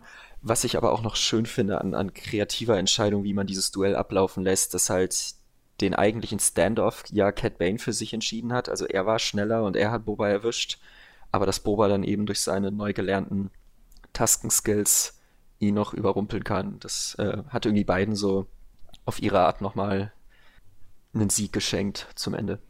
Ja. Ja. Alright, dann haben wir noch den mit, de, mit dem Rancor knuddelnden Krogu. Fand ich ganz cool, eigentlich. Passt ja, ja auch, dass Jedi das können. Und das ist ja auch so ein bisschen auf, ich ich finde, es greift auch so ein bisschen auf die Folge ähm, davor, in der Luke ihm quasi versucht beizubringen, dass er da sich auf die ganze Umgebung einlässt. Hm. Und dann ist es eigentlich eine schöne Fortsetzung, dass er da sich auf den Rancor einlässt mit der Macht da, ihr wisst schon, ihn beeinflusst. Ja. Ihm sagt, geh mal Und schlafen. auch schön, schön, dass Krogu einen anderen Weg als sein Kurzzeitmeister geht, wenn man bedenkt, wie Lukes letzte Begegnung mit einem Rancor ausging. Sagt Krogu, nein, ich knuddel mit dem. Ich lass kein mhm. Tor auf ihn stürzen. Das war halt eine andere Zeit damals. Da waren Monster noch Monster, weißt du, da war auch Boba Fett noch böse. Der ist jetzt komplett weich geworden in dieser. Das ist schrecklich. We all do. Ja. Könnt ihr nicht einfach mal einen Badass-Charakter Badass sein lassen? Das ist schrecklich. Diese Disney. Das ist der Virus. Weg. Schrecklich, schrecklich. So, äh, Cobb Van fliegt am Ende im Bagdad-Tank. Ja, äh, also da, mein, mein, mein Bruder hat mir schon vorher gesagt, als ich die, ich hatte die Folge noch nicht gesehen und er meinte, es gibt eine After-Credit-Scene. Und ich so, oh, okay. Und dann sehe ich die After-Credit-Scene und denke mir nur, okay, warum haben sie das nicht einfach ans Ende gepackt? Also, wa warum, warum war das jetzt eine After-Credit-Scene? War das jetzt wichtig? Kommt jetzt Cobb Vanth, a Star Wars Story? Also, es ist halt echt, ich habe mich halt echt gefragt, okay, warum, warum wird ihm jetzt extra, also warum wird das jetzt extra so als After-Credit-Scene gemacht? Also meine, meine Vermutung ist jetzt, das dürfen sie noch nicht verraten, weil noch nicht der Disney Day ist, deswegen haben sie es nicht hinten rangehangen. Cobb Vanth wird jetzt von dem Modder da aufgepeppt wieder.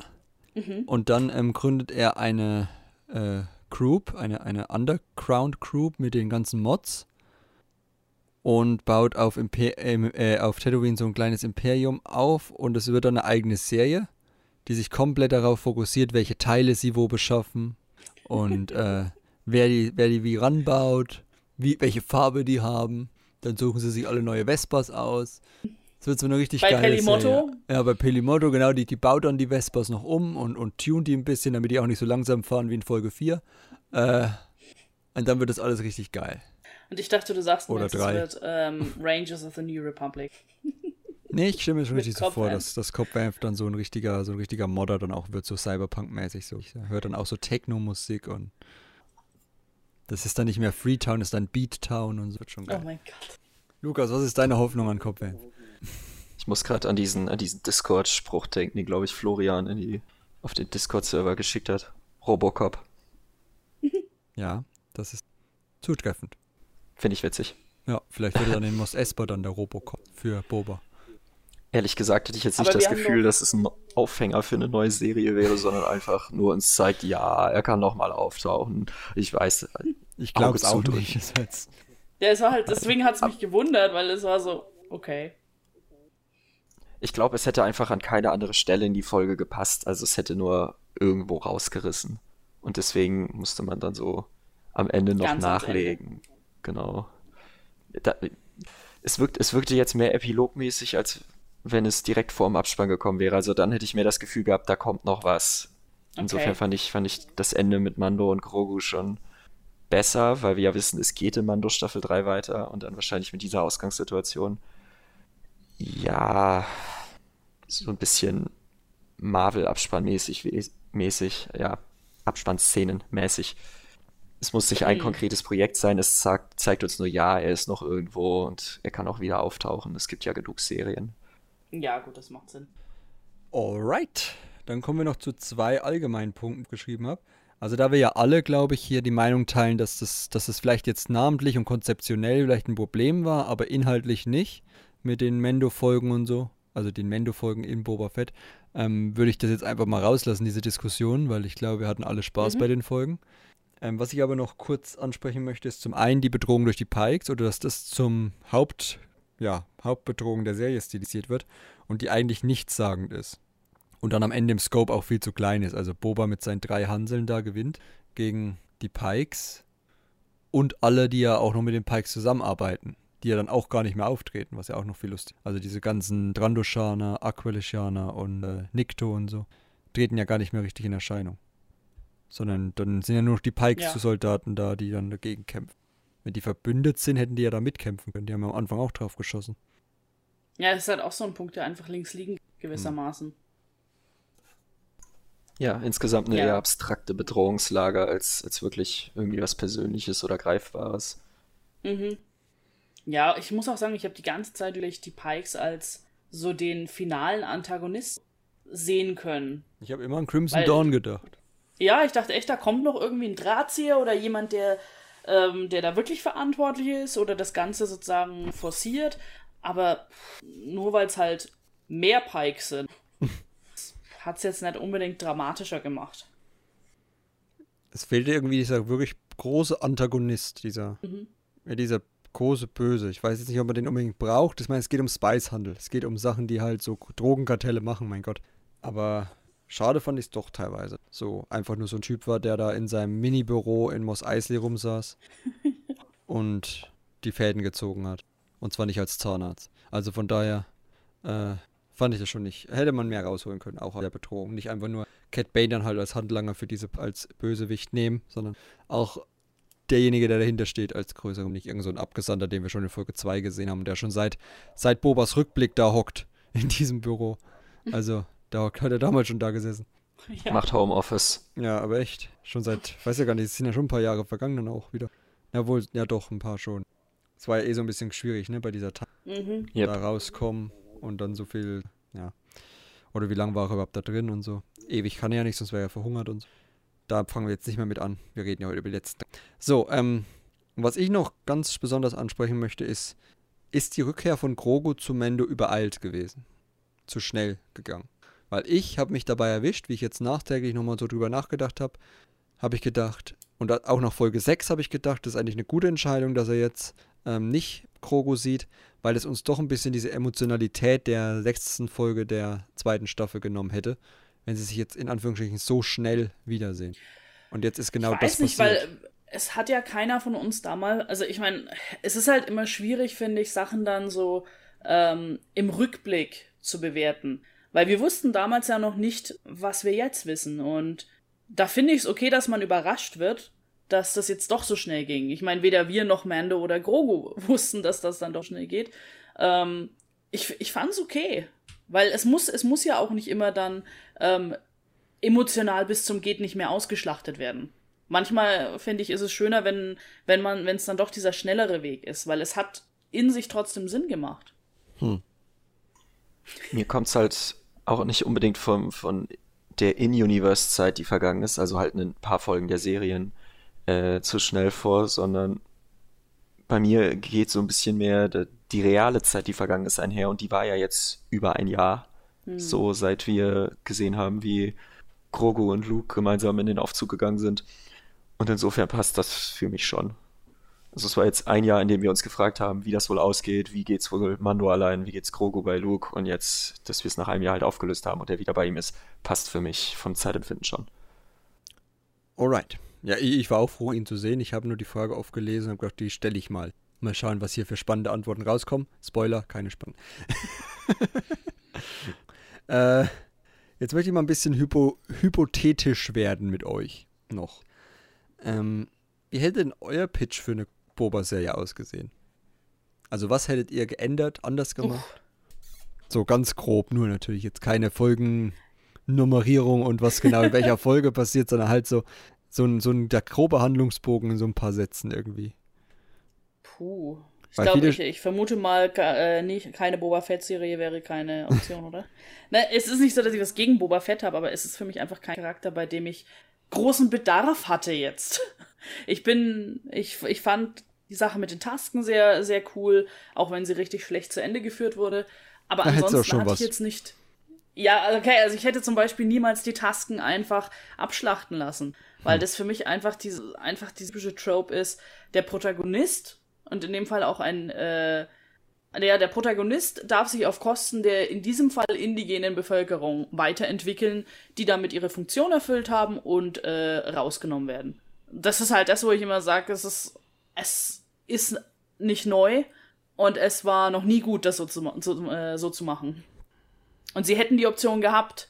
Also es, war, es wäre so einfach gewesen, im Finale mindestens eine Person aus dem Stamm wiederzubringen. Ja. Ich glaube, für mich hätte es ein bisschen wie, wie die Legends-Trilogie der Kopfgeldjägerkrieg ausgesehen. Wenn ich die Wahl gehabt hätte, wie eine Boba Fett-Serie aussieht. Also, dass halt Boba und seine Rivalität mit den anderen Kopfgeldjägern, vor allem die, die auf der Brücke der Executor waren, aussieht und wie er sich ein bisschen durchsetzen muss. Meinetwegen auch gern mit der Prämisse aus dem Mando-Abspann, also dass Boba jetzt Jabba's Platz einnimmt, aber halt gegen wen er sich alles behaupten muss.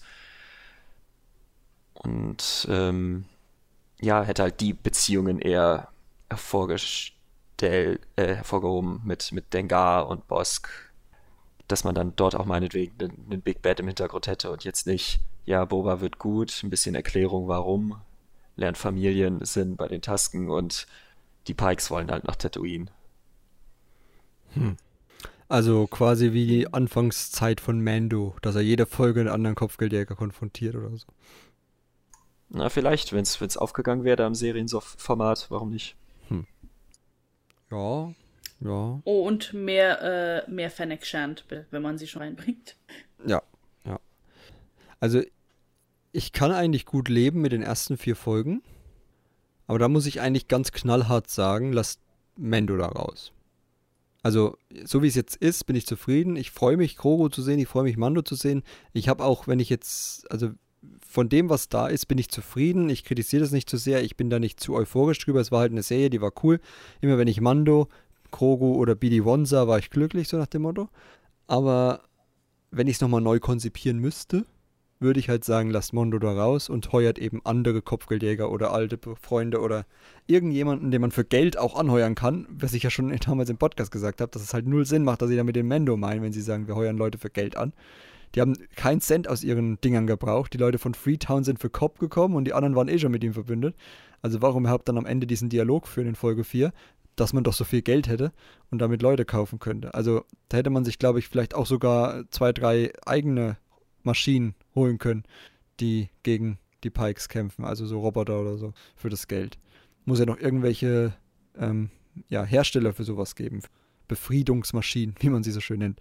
Äh, von daher, ja, sowas hätte ich dann halt eher gemacht und hätte da gesagt, Mendo da raus, dann hätte man auch eine geschlossene Serie Book of Boba Fett gehabt und hätte sich diese ganzen Diskussionen drumherum sparen können, wo Leute sich überlegen, ist das jetzt noch Boba Fett oder ist das jetzt schon wieder Mando und so weiter und so fort. Für mich war es von Anfang an klar, dass das eine Mischung ist, oder zumindest habe ich es erwartet, weil es einfach The Book of Boba Fett hieß und auch am Ende von Mandalorian angekündigt wurde. Also es hängt logischerweise zusammen. Amen. Vielleicht gleicht sich's ja wieder aus und wir haben in Mando Staffel 3 zwei oder drei Folgen komplett ohne Mando und nur mit, was ist bei Boba eigentlich gerade los? Oder, oder nicht, es zieht sich ja. jetzt durch und, und in Obi-Wan Kenobi wird es eine Folge nur Clone Wars Flashbacks geben oder eine Folge nur Vader, komplett ohne einen Auftritt von Obi-Wan. Also jetzt, jetzt mhm. ist halt alles möglich, weil man jetzt diesen konzeptionellen Stilbruch einmal durchgeführt hat. Gut, Der Titel mein, ist nicht mehr Programm. Ich meine, wenn es bei Obi-Wan eine komplette Serie, äh, eine komplette Folge mit Darth Vader geben würde, wäre das jetzt nicht Stilbruch. Passt ja irgendwie da zusammen, oder? Ja, aber, aber falls halt Obi-Wan in der gesamten Folge nicht auftreten würde, obwohl er im Titel ist. Das meine ich. Ja. Also ich glaube schon, dass wir da ein paar Flashbacks auch in die Klonkriege sehen werden, oder? Was willst du so viele Folgen auf Tatooine erzählen? I don't like sand. ja. Also so, so spannend scheint sein Leben nicht zu sein. Ich glaube eher, das besteht dann aus Erinnerung. Aber da warten wir ab, das ist ja eine andere Serie. Freue ich mich jedenfalls trotzdem drauf. Obi-Wan ist halt nur mal Obi-Wan. Kann man nicht ändern. Held der Kindheit. So. Äh, wie werden wir welche Figur nochmal sehen? Also außer jetzt Cobb Vanth und seine Mod-Gilde, äh, Clique, die da jetzt Tit, äh, Mos Esper unsicher macht. wie sieht es bei den anderen aus? Wie sehen wir die nochmal? Also gerade so Boba und so, du jetzt gesagt hast, vielleicht tritt er ja nochmal in Mendo dann auf, aber und ich meine, Fennec sagt ja am Ende auch dieses bedeutungsschwangere, ähm, dass, oder er sagt, es ist nicht unser Leben und sie sagt, ja, wenn nicht wir, wer dann, so nach dem Motto. Das war übrigens für mich so ein schwieriger Rückschritt hm. ähm, für seine Entwicklung. Ja. Ähm, ja, also ich kann mir gut vorstellen, dass wir, dass wir die beiden einfach noch sowohl in Mando oder auch in einer der anderen Serien, wie zum Beispiel Ahsoka oder so, irgendwie nochmal sehen. Nicht, also ich, so gerne ich Fennec Shand und Boba Fett irgendwo sehen möchte, ich möchte es halt wie dass es so erzwungen ist, äh, nach dem Motto, wir müssen sie zeigen, weil wir sie verwendet haben und weil sie unsere Hauptakteure wären. Deshalb müssen sie in jeder Serie jetzt irgendwo mal auftauchen. Ja, wenn sie eine gute Story mal zusammenkriegen, dann gerne. Ja. Was, ich, was mir gerade so einfällt und was ich nicht so richtig verstehe, ist, warum man eigentlich auch nie seine Schiffe benutzt. Stimmt, ne? Der Mando hat ein neues sie Schiff. einfach die Slave One Boba hat eine Slave One. Ich meine, gut, sie wollten ja nicht das Zeug zerstören von den Leuten, aber ich meine, wenn ich mit dem Rancor über die Dächer springe, geht es genauso kaputt. Ja. Also da kann ich auch, ich meine, da muss ja nicht gleich eine seismische Bombe in den Stadtzentrum werfen, aber aber die, wie ja, bei das Schiff Speeder, ist irgendwo abgefahren. Wie bei der Speeder Gang oder so, dass er einfach ein bisschen mit seinen Blastern da auf die Druiden drauf schießt, das wäre bestimmt schon mehr effektiv gewesen als mhm. alles andere. Aber ja, Finde ich sowieso immer schwierig. Auch die Pikes, dass die dich irgendwie versuchen, dann zu schiffen oder so mal was. Gut, die kommen ja alle mit Passagierschiffen an. Die scheinen sich keine Schiffe mehr leisten zu können. Hm. Alright, äh, ja, und erwartet ihr eine zweite Staffel? Sonst wäre die doch jetzt schon angedeutet gewesen, oder? Ja, ich glaube es ehrlich gesagt jetzt tatsächlich auch. Weil, im, wenn ich es jetzt mal ganz äh, kapitalistisch sehe, dann äh, würde ich behaupten, dass da sehr viel mehr Backlash war zum, zu, zu Boba Fett jetzt als zu Mando. Ähm, und bisher waren wir jetzt Favreau und auch Filoni eigentlich immer, was, was das Fandom angeht, zumindest recht gut informiert, was ja auch so ein paar Cameos und Sachen erklärt. Ich, ich weiß nicht. Ich weiß nicht, ob es sich für Disney rentiert, eine zweite Staffel zu machen, wenn schon hier relativ deutlich war, dass wir nicht äh, genug ja, Material eigentlich haben, um sieben äh, Folgen mit Boba Fett zu erzählen. Ja. Aber deswegen ist sie auch eine Limited ähm, hm. Series. Es war ja auch überall noch nicht vom Staffelfinale die Rede, oder? Also so, dass, dass es die formulierungsmäßige Hintertür gäbe, dass es eine zweite Staffel kommt. Ach so, wegen Serienfinale, meinst du? Ja. Hm.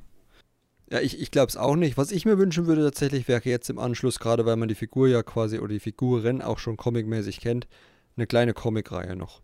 Ich weiß, Kopfgeldjäger ist ja. so auserzählt, aber so die Zeit jetzt auf Tatooine oder so vielleicht noch ein bisschen, auch mit Black, äh, mit Crescentin und so, als, mhm. als äh, Kollegen oder, oder Gehilfen.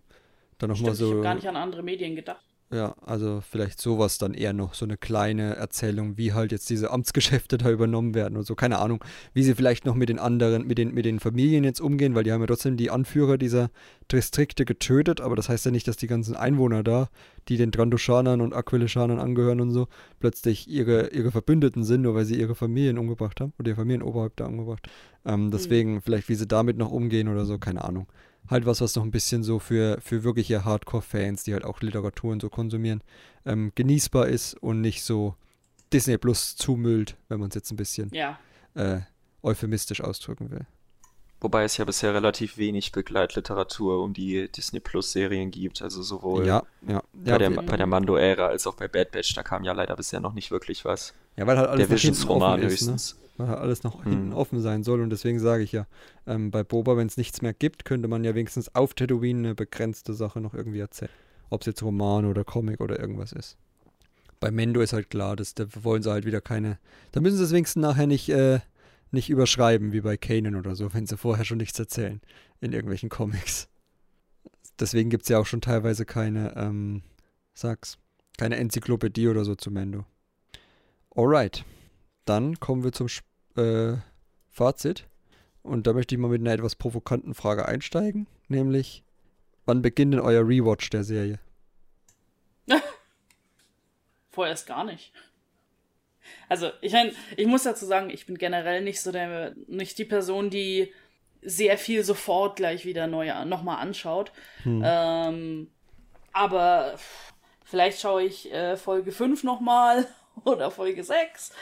Ähm, vielleicht einzelne Szenen aus Folge 2. Aber ich habe nicht viel Verlangen, jetzt nochmal von vorne die gesamte Serie zu gucken momentan. Das würde ich auch erst tun, wenn irgendwas angekündigt oder, oder veröffentlicht werden sollte, das jetzt wirklich darauf gezielt aufbaut und wo ich das Gefühl hätte, dass ich, dass ich es nochmal schauen müsste dafür. Also in den nächsten Jahren denke ich erstmal nicht. Geht mir ähnlich. Also, das ist so für mich, also ich habe damals zum Beispiel Mandalorian nochmal die ganze Staffel geguckt, also dann ganz draußen war, das werde ich jetzt nicht tun zum Beispiel. Und das zeigt halt, dass es eher so eine mittelmäßige Serie für mich war. Das war bei Bad Batch genau das gleiche. Da habe ich eine, jede Folge sogar nur einmal geschaut. Bei Boba habe ich immerhin jede Folge zweimal geguckt. Ähm, aber halt an dem Tag, wo sie rauskam. Einmal auf Englisch, einmal auf Deutsch. Äh, ja, wird bei mir auch noch ein bisschen dauern. Aber welche Folge werdet ihr denn besonders in Erinnerung behalten? Ja, so. Also ich bei Lukas Folge 6, ne? Und bei Janina? Yep. Folge 5. okay, ja, ja. Ich muss leider Folge 5 auch sagen, wegen BD1. aber nur wegen ihm, oder? ja. Sonst fand ich Folge 6 besser, wegen Krogu und allem, aber Folge 5 ist halt einfach BD1 und ich meine, ja, da kann Krogu einpacken, wenn ich mal ehrlich jetzt bin. Der hat mir nicht geholfen, irgendwelche Runen auf Zepho und so zu entschlüsseln und irgendwelche. Äh, und der, der, hat auch nicht gegen Darth Vader gekämpft. Krogu. Der kann gar nichts, weißt du? BD1, der hat sich gegen Darth Vader gestellt und alles überwunden und naja. Da muss Krogo noch ein bisschen warten. Ein flammendes Plädoyer. Ja, und vor allem für Fallen. Also wer es immer noch nicht gespielt hat, ist alle paar Monate oder Wochen sogar im PlayStation Store mittlerweile für 17 Euro oder so im Angebot. Holt euch diese Spiele, egal wo. Ja, jetzt möchte ich in einem Wort noch als Abschluss so richtig schön nur Abrundung äh, in einem Wort die größte Stärke, ein Wort und die größte Schwäche der Serie von euch haben. Hm. Die größte Schwäche ist für mich Konzeption. Nein, äh, na, äh, Erzählstruktur. Ja, gehe ich, geh ich mit. wow.